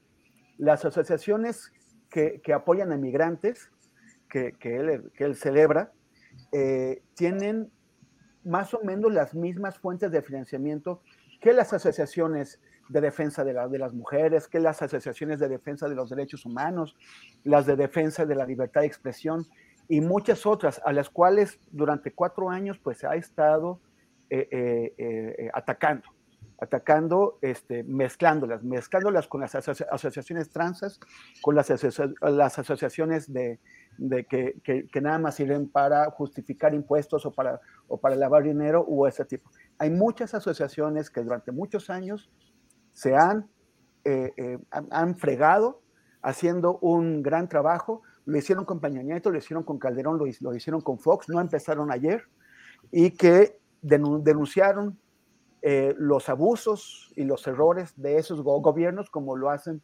también ahora. Y, las, y no hay una diferencia entre real. Eh, algunas de esas asociaciones de, migrantes también reciben apoyo de agencias de, eh, de, Estados Unidos como USAID. Entonces, bueno, pues quizás el presidente esté empezando a hacer una diferenciación entre aquellas que sí cumplen una, labor social importante y, y, y de aquellas que, que no no, no puede hacer eh, eh, meterlas a todas en el mismo saco. La crisis de los migrantes está gravísima. Acabo de ver unas notas de noticieros de, Estados Unidos sobre, por ejemplo, eh, la, gente que está en El Paso, en El Paso, Texas. Migrantes, o sea, todo esto es la consecuencia de las políticas de, de, Donald Trump. Lo que hizo Donald Trump al endurecer dramáticamente la política migratoria de, Estados Unidos al imponer estas políticas de rechazo, de, deportación inmediata de los migrantes, lo que hizo fue crear enormes bolsas en México de gente que quiere entrar y que ahora está, está desesperada, ya no se puede contener. Esto lo sabe la gente de Reynosa, la, gente de Piedras Negras, la, gente de Juárez, la gente de Tijuana. y ya no pueden contenerlo y, se está desbordando sobre Estados Unidos. Y los, y los políticos estadounidenses están haciendo pues su negocio con esto. Eh, el, gobernador Duke Ducey de Arizona, que es ahora, que bueno, que acaba de perder las elecciones, o sea, las perdió y en unos días se va a ir. Eh, pero bueno, como uno de sus últimos regalos, tratando de crearse capital político, hizo una cosa ridícula, que es llenar la frontera de Arizona de contenedores, contenedores que realmente no funcionan para, para, para, detener a los migrantes, solamente hacen más peligroso y más difícil su viaje, que además eh, eh, em, destrozan el ecosistema porque están también impidiendo el paso de, de, de faunas y, y, ahora los va a tener que, que retirar. Un chistecito que costó 95 millones de dólares, o sea, 2 mil millones de pesos, mucho más que, por ejemplo, que la consulta, que la última consulta que se hizo. O sea, fue carísimo y, lo hace él para, en su retirada, crearse una imagen de duro a ver si puede regresar eh, a otro puesto de, elección. También Greg, Greg Abbott, el, gobernador de Texas, que está, o sea, este tipo que realmente en, bajando a lo más miserable, está eh, eh, tratando, usando a los migrantes como munición política. una cosa es que tú entres a un país sin, documentos y que las leyes de, ese país te, conduzcan a, que te, a que te detengan. Y otra cosa es que tú estés usando a la gente para mandarla de un lado a otro del país sin preguntarle, sin que haya una necesidad logística, legal eh, eh, eh, o, de, algún tipo, solamente porque, porque tú te estás también haciendo un hombre de duro. Y, que y entonces estás llevando a gente, a, hombres, a mujeres, a niños, a familias, los estás mandando a otras ciudades para hostigar a los políticos del partido contrario. O sea, esto a mí me parece que son abusos incluso de derechos humanos que deberían ser eh, perseguidos. O sea, ese señor tendría que ser cuestionado ante los tribunales por violar los derechos humanos de esta gente que está usando como si fueran, como si fuera piedras, como, como si fueran canicas para aventarlas contra, contra esta otra gente. Está gravísima con, la, con la ola de frío que, está, que, que estamos sufriendo. Mi, mi, hermano está ahorita en Chihuahua, está de visita con la, con la familia. Me cuenta el frío que está haciendo en Chihuahua Chihuahua que está cuatro horas al sur por carretera del Paso. Como, como los albergues que tiene el, paso para migrantes están desbordados, la gente está, las familias están durmiendo en la calle. O sea, están pasando estos fríos extraordinarios en la calle sin ayuda. La, la, respuesta para esta crisis no puede ser utilizar a la gente como munición política. No puede, no puede ser la, expulsión para seguir alimentando estas bolsas que hay en la, frontera, tiene que haber acuerdos entre, entre los gobiernos para procesar a toda esta, eh, e, esta ola de, migrantes. El presidente mencionó, López Obrador, mencionó adecuadamente que se están concediendo 25 mil visas temporales para, para venezolanos. O sea, los gobiernos demócratas y republicanos utilizan el tema de, de los migrantes para golpear a sus enemigos políticos, a los cubanos primero y ahora también a los, a los venezolanos. Y lo, y lo hacen cuando se trata de estos gobiernos, sí aceptan a los migrantes, sí aceptan a los cubanos, sí aceptan a los venezolanos. Bueno, que se establezca una política para tratar de aliviar estos bolsones de migrantes que hay en la, frontera y hacer un, un ingreso ordenado que, que, permita colocar a esos migrantes donde la economía de Estados Unidos los necesita, donde las empresas estadounidenses sí necesitan esta mano de obra, porque tienen ahora eh, el, uno de los, de, de, los mayores niveles de, de empleo que hay eh, en su historia y están teniendo problemas para, para llenar muchísimos puestos de trabajo. Entonces, que permitan que entre de manera ordenada y de manera humana, no como lo que están haciendo ahora, que es violar los derechos humanos de miles de personas. Gracias, Temoris. Arturo Rodríguez, ¿qué opinas de este tema tan pues, eh, complicado más, como dice Temoris, en estas fechas donde están estas nevadas históricas? Siempre, siempre el periodo decembrino nos lleva agenda política y también por eh, agenda de fe eh, para quienes son creyentes al, tema migratorio, ¿no? Porque a final de cuentas esta idea de la posada y, de, y del pesebre es, eh, es eso, una, una migración, un éxodo. Este, y, entonces tenemos, yo creo que desde 2001, con la radicalización, eh, pues la seguridad en las fronteras estadounidenses, llevamos ya dos décadas padeciendo, observando las dificultades de lo que yo coincido con diferentes organizaciones de derechos humanos, eh, particularmente eh, fue un tema de conversación que en diferentes oportunidades tuve con el extinto sacerdote Pedro Pantoja en, hace todavía unos años, este, que es eh, una tragedia humanitaria. Es decir, es una tragedia humanitaria por donde lo podamos ver ¿no? Porque a final de cuentas nadie migra, eh, pues, por vivir en la opulencia en su lugar de origen, migran por necesidad. Estas, claro, quienes tienen lana y se quieren ir a vivir a otro país, pues lo hacen, pero, pero esta gente lo hace por necesidad, por hambre, por, por necesidad de justicia o de seguridad, ¿no? Para poder sobrevivir, auténtica, literalmente, para sobrevivir. Este, y las condiciones de desigualdad y de injusticia eh, en este mundo nos llevan a observar una problemática generalizada, eh, continua, en el caso concreto de eh, nuestra región, tiene como, como ingrediente el impacto que desde el periodo Trump, y particularmente desde el periodo Trump coincidente y ha eh, colocado a las migraciones eh, en una situación eh, auténticamente paupérrima, deplorable, este, precaria en, ciudades de la frontera y del norte del país, no solo de la frontera, de los dos lados, naturalmente, pero provocando una serie de complicaciones también en los lugares a donde arriban bajo estas condiciones de, bloqueo fronterizo o de repatriación a, México. ¿Por qué?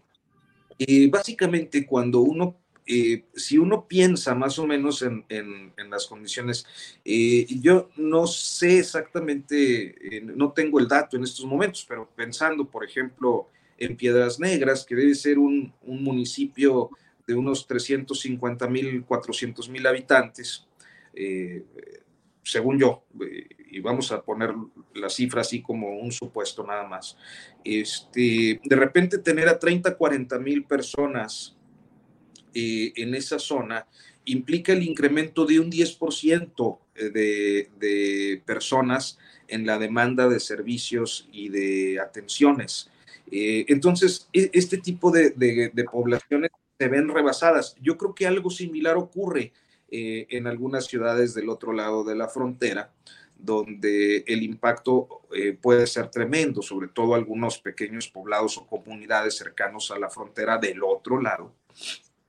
Y esto naturalmente genera una presión política sobre los gobernantes que tienden eh, de una manera natural a radicalizar sus posiciones en relación a la demanda y la exigencia de sus electores, porque también pasan cosas, o sea, las eh, olas migratorias llevan de todo, llevan gente necesitada, víctimas, gente que solo busca un, mejor futuro, etcétera, y también pues llevan a lo malito, ¿no? Que, que debe haber en sus comunidades, eh, o la necesidad va provocando. Entonces, todo esto se convierte en un, en un ciclo trágico en el que ningún gobierno ha tenido la respuesta porque, por un lado, eh, hay quienes eh, prefieren radicalizar y hay quienes prefieren eh, abrir de una manera. Yo creo que eh, un planteamiento como el que hace Temoris, pues sería eh, absolutamente un destello de brillantez que yo no he visto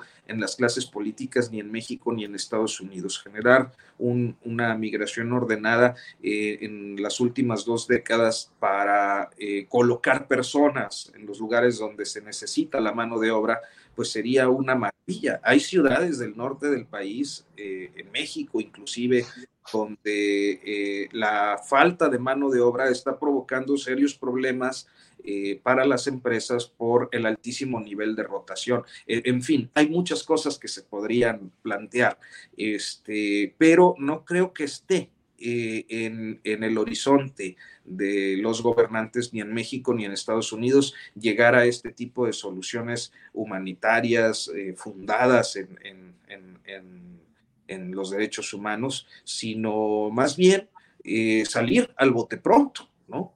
Eh, eh, y, salir de la crisis en, lo inmediato sin más. Entonces creo que nos enfrentamos a una profundización de la tragedia humanitaria que pues las migraciones representan en estos tiempos y claro, siempre los más pobres, ellos que vienen de lejos a tratar de construirse un futuro, pues son los que la van a pasar más mal. Gracias, Arturo. Arnoldo Cuellar, eh, ¿quieres eh, darle un repaso a, este tema? Eh, pues vamos, yo creo que empezar con los postrecitos o a lo mejor el siguiente tema también, pero si quieres para cerrar este, digamos, este, este ciclo de tema. ¿Tu micrófono? Me silencié hace rato y me silenciaron porque estaba aquí despidiendo a alguien. Algo que, me parece relevante eh, mencionar, pues la solución del presidente López Obrador, que no es de ninguna manera una solución lo que le quiere plantear a Biden, ¿no? Pues el fenómeno migratorio, así como lo plantearon ya mis compañeros, es sumamente complejo y las motivaciones que lo provocan van en ascenso. Y básicamente son económicas, ambientales, que también son muy relevantes, y políticas, ¿no? Estamos a Venezuela, Cuba, Haití como grandes expulsores de personas que quieren vivir en sociedades menos caóticas, opresivas. Eh, creo que Nicaragua, no se menciona Nicaragua, pero El Salvador va por el estilo, Guatemala también. Y, el tema eh, del cambio climático en Centroamérica está impactando también de manera fundamental y está impidiendo realizar actividades económicas tradicionales, ¿no? Pesca, siembra, etcétera. Entonces, la presión migratoria va en aumento. Está en aumento en México también. Yo dudo mucho que los programas de Sembrando Vida, no recuerdo cuál otro mencionó, el presidente mencionó dos, eh, estén arraigando de verdad a la gente en sus comunidades. En primer lugar, porque no, no es suficiente tiempo de aplicación para tener resultados. Eh, incluso aunque estuviera alguien haciendo análisis objetivos, no solamente organizaciones o instituciones como el INEGI, un par de años que lleva quizás aplicándose en plenitud, no nos dicen todavía qué está logrando, como el programa también de, jóvenes construyendo el futuro, etc. Pero además, no creo que para alguien que quiera mejorar su nivel de vida de forma sustancial y pensar en los salarios que podría ganar, incluso realizando labores eh, de las más marginales en la economía norteamericana, eh, sea comparable el ingreso que le puede dar los subsidios gubernamentales, ¿no? Entonces puede ser un paliativo, pero seguirá habiendo eh, interés e incentivos para migrar. Lo otro es la enorme población de latinos que ya viven en Estados Unidos y que son un atractor natural para sus familias, ¿no? Para sus hijos, para sus nietos. Entonces, por todos lados, pero además no es un fenómeno exclusivo de nuestro continente, está igual el tema en Europa con asiáticos, con con africanos, incluso eh, viniendo de geografías más alejadas, porque tampoco veo que haya ningún interés en migrar a Rusia, por ejemplo, o a China, ¿no? En todo caso, a Australia. Entonces eso va a seguir. Y el tema es que no tenemos un acuerdo mínimo fundamental de las naciones que están económicamente poderosas del norte para tratar de enfrentar el problema. E-, el Europarlamento no está metido en temas de corrupción ahorita, como el otro día le sirvió de broma al presidente por Qatar, por recibir eh, eh, mordidas de Qatar. No están más preocupados por eh, sancionar a México por no sé qué cosas, en lugar de resolver un problema que está ahí, bueno, ni siquiera el asunto de los refugiados ucranianos, que al principio fue visto con simpatía, incluso se habló de un doble rasero para el manejo de las crisis migratorias, ya los hartó, ya hemos visto eh, que, este tema que quizás fue muy puntual y no generalizado, no lo sé, de un eh, abucheo en Alemania a, ucranianos, porque ya, los ven también como una amenaza. El tema que menciona Temoris de, los puestos de trabajo en Estados Unidos, en Estados Unidos hay desempleo. Yo creo que si un programa empezara a, emplear eh, migrantes en puestos de trabajo de cierto nivel, todo, todo este eh, público trompeano, que se volvió trompeano porque eran miembros de sindicatos originalmente demócratas, y que vieron a la desesperada en el discurso populista de Trump una salida ante su, bajo, eh, su baja en su nivel de vida y en sus niveles de ingresos por el cierre de plantas allá, lo vería también muy mal. Entonces habría consecuencias políticas. Pero el asunto no puede ser abordado por una sola nación, ¿no? Y no veo que haya esa voluntad, como bien lo menciona Arturo. Y entonces lo que el presidente le va a plantear a Biden, pues lo va a escuchar con toda la cortesía del mundo y le va a decir que sí, que vamos a ver. No es una, una salida. Pero aquí también quisiera mencionar algo hay un gran deterioro de instituciones vinculadas a la ONU y de la propia ONU. Bueno, visto su papel patético en la, en la cuestión de Ucrania y de Rusia, ¿no? Que es el que hace en cada caso, ¿no? Ya lo había hecho en Irak, etcétera. Pero además, miren, el gobernador de Guanajuato, Diego Sinue, acaba de irse a Sudáfrica a dar una ponencia de pacotilla de un programa que le llama la mentefactura, que no es sino innovación, pero armado con parches por aquí, por allá, sin ninguna, un discurso político y demagógico, porque lo invitó la UNESCO. Y luego te enteras que la UNESCO pues cobra por eso. Claro, no te cobran así, entonces te mandan una factura, te, ofrecen programas a los que te incorporas o hacer en Guanajuato alguna cuestión y recibir un ingreso, ¿no? Entonces lo recibieron allá y lo llevaron a un Congreso Mundial de Ciencia y, tecnología o algo por el estilo. Entonces, si la UNESCO anda en eso, que siempre fue una institución muy prestigiada, pues ¿quién está pensando las soluciones? ¿Quién va a convencer a los políticos de que se sienten en una mesa a tratar? Ya vimos el fracaso de la COP también, ¿no? Teniendo a Coca-Cola como patrocinador y no llegando a conclusiones frente a una cuestión que está ahí enfrente y que todo el mundo dice que ya no se puede esperar, ¿no? para empezar a tomar medidas. Es el cambio climático. Bueno, nada más, dejarlo aquí. Gracias, Arnoldo. postrecito ese, ¿verdad? Pero yo, quería, quería, quería comentarle algo a Arnoldo sobre el tema del empleo.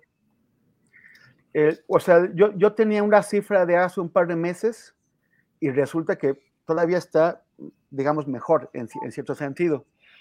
El, la, el promedio de la tasa de empleo histórica de Estados Unidos de 1948 a 2021 es del 59.23%, o sea, casi 60%.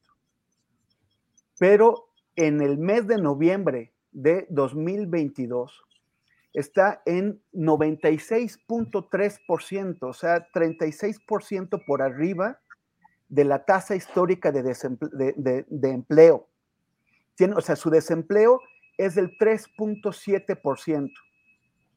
En septiembre estuvo en 3.5%, todavía abajo. Uno dice, bueno, ojalá que, que, desapareciera el, desempleo. No, así no funciona la economía capitalista.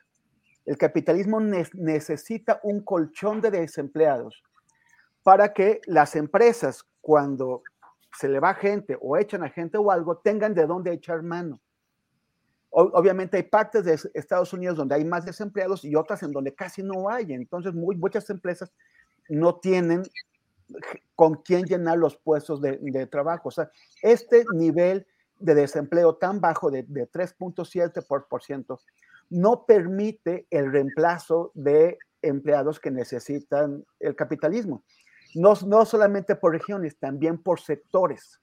O sea, hay sectores que se quedan sin gente y otros que, eh, que, que, que, tienen suficientes para hacer este, este reemplazo.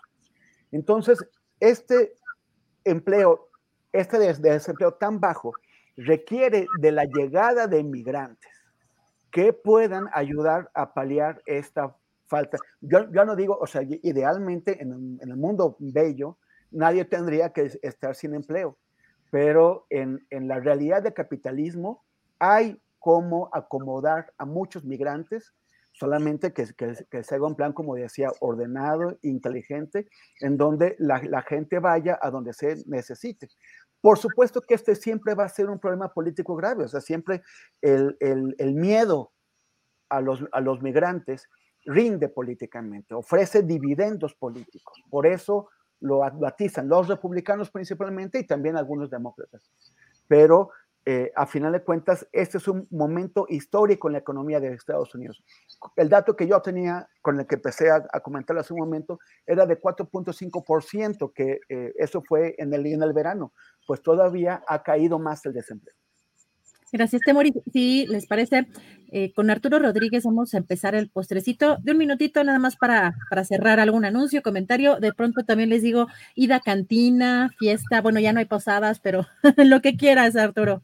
No, no, no, mira, pues yo creo que yo nada más eh, de, decirle a quienes amablemente nos, nos uh, han acompañado aquí en la mesa de, de, periodistas de los martes y que muchas gracias, muchas gracias por, por vernos, por comentarnos, a, a veces de, de, con críticas muy, muy, este, eh, pues necesarias, eh, otras eh, más proclives a la descalificación, muchas porras también que, que, lo personal yo les agradezco, les valoro mucho.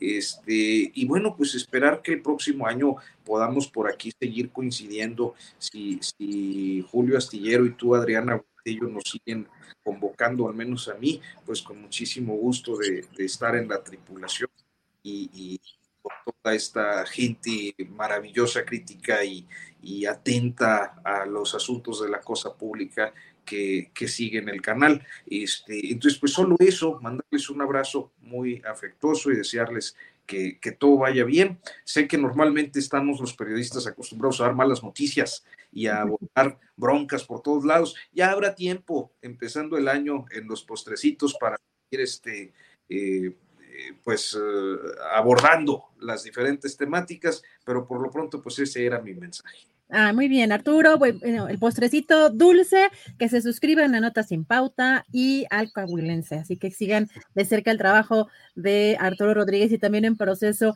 Arnoldo Cuellar. Eh, bueno, postrecito de unos, de un minutito, unos segunditos, anuncio o algún comentario de alguna nota de, de allá de, de, Guanajuato. Ya, ya, Guanajuato, sea mucho. No, y, y, agregar que en el Coahuilense habrá este año, estará movidito con las elecciones, así que va a ser lectura obligada. Así es nada más sumarme a, a, esta muy buena idea de Arturo de agradecer a todos los que nos escuchan eh, en estas charlas de los martes, agradecer todo, las críticas, unas muy simpáticas también, y bueno, pues ni modo, el que no quiera ver espantos que no salga de noche, ¿no? Entonces aquí, aquí estaremos el, leyéndolos en el chat y comentando y compartiendo y aprendiendo de Temores de Arturo de Julio, a quien le mando un abrazo también de Año Nuevo, y a ti, Adriana. Muchas, muchas gracias. Nada más avisar también que eh, votaremos, Temoris y yo nos hemos puesto de acuerdo para hacer una lista de asistencia y a los más puntuales les vamos a entregar otras playeras el año que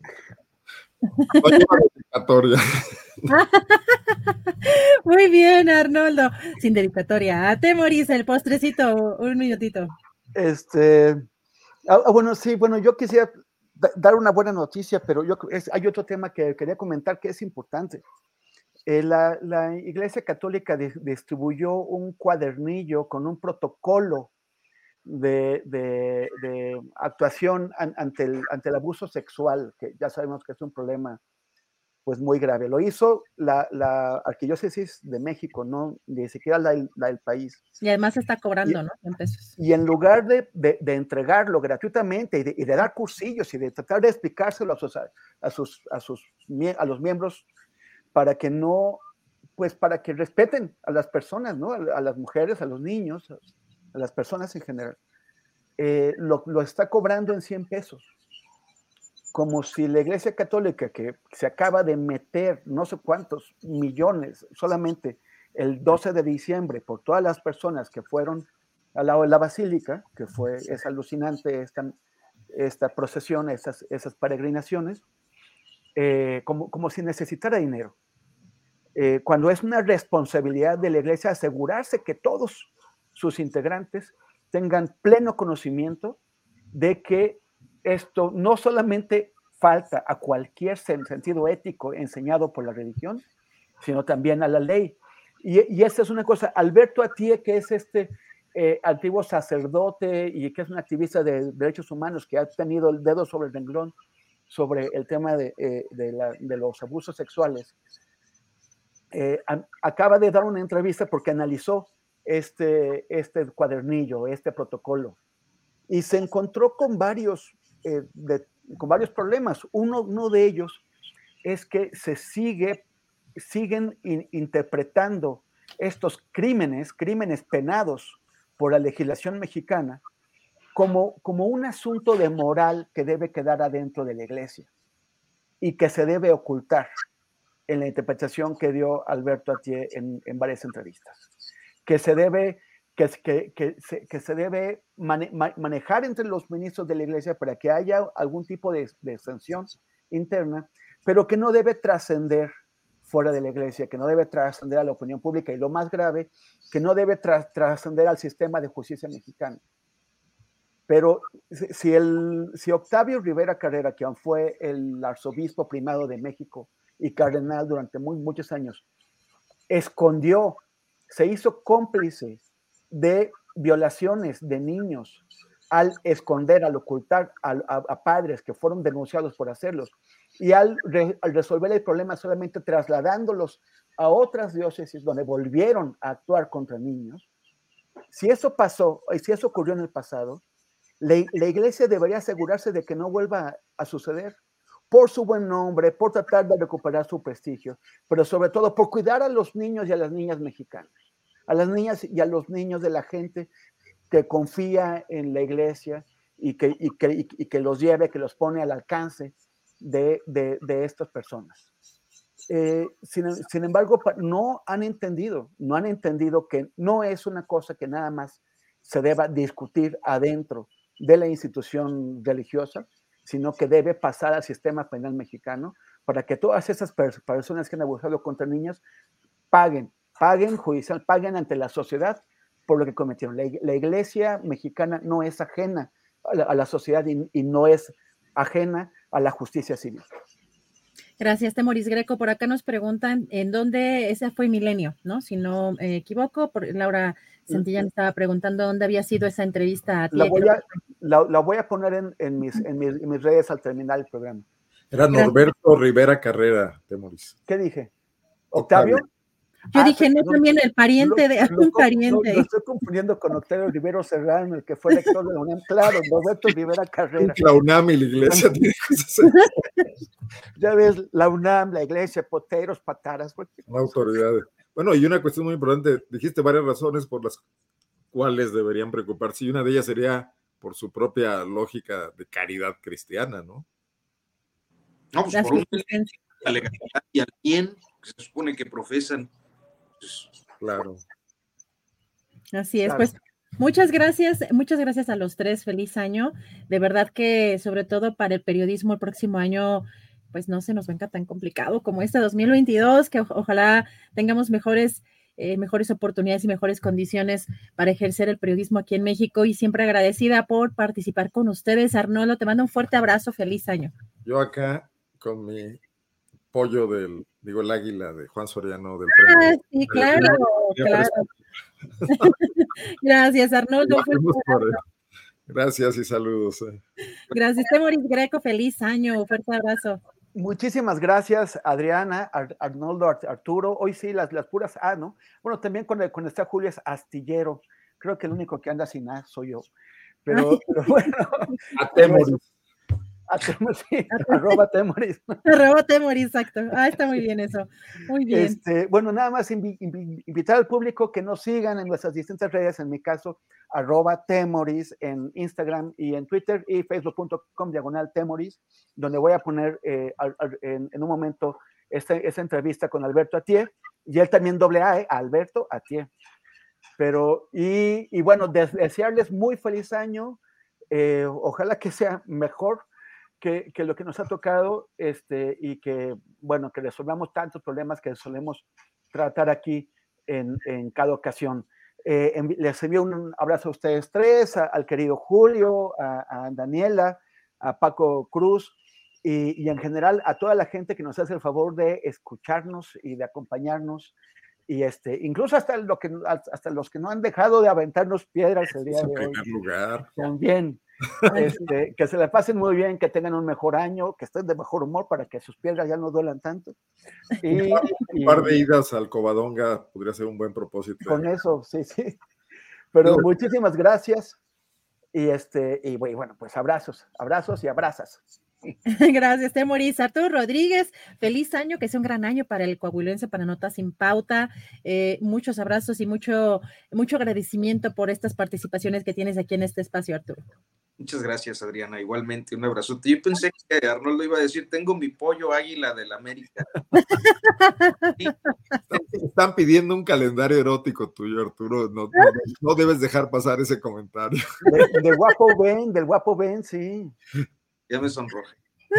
sí, ya se notó. Mejor nos despedimos. Arturo, Arnoldo, Temoris, muchas gracias por todo. Nos vemos aquí la próxima. Un fuerte abrazo. Feliz año. Feliz vale, vale, vale. Abrazote. Muchas gracias. Gracias a Arnoldo, a Temoris Arturo. Eh, muy, siempre muy interesante platicar con ellos. Y ya nos pasamos mucho. Ahora sí estuvo, eh, estuvo larga la mesa. La verdad es que muchas intervenciones interesantes.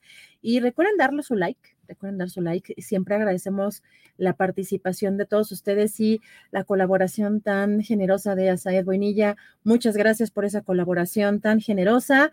Feliz año por supuesto, nuestros colaboradores. Mañana tenemos todavía programas en vivo. Vamos a seguir en vivo aquí en este espacio, así que los espero por acá. Ya huele a sopita y abríguense bien. Ahora sí, sopita bien calientita para apapachar el corazón.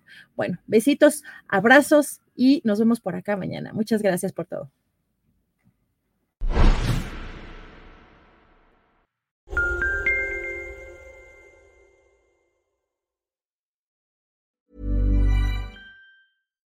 Hi, I'm Daniel, founder of Pretty Litter. Cats and cat owners deserve better than any old-fashioned litter. That's why I teamed up with scientists and veterinarians to create Pretty Litter. Its innovative crystal formula has superior odor control and weighs up to 80% less than clay litter. Pretty Litter even monitors health by changing colors to help detect early signs of potential illness. It's the world's smartest kitty litter. Go to prettylitter.com and use code ACAST for 20% off your first order and a free cat toy. Terms and conditions apply. See site for details. Ever catch yourself eating the same flavorless dinner three days in a row?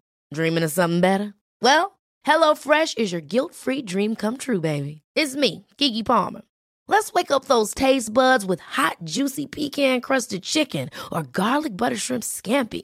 Mm. Hello Fresh. Stop dreaming of all the delicious possibilities and dig in at HelloFresh.com.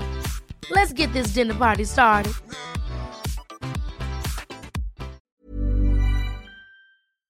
Para que te enteres del próximo noticiero, suscríbete y dale follow en Apple, Spotify, Amazon Music, Google o donde sea que escuches podcast. Te invitamos a visitar nuestra página julioastillero.com.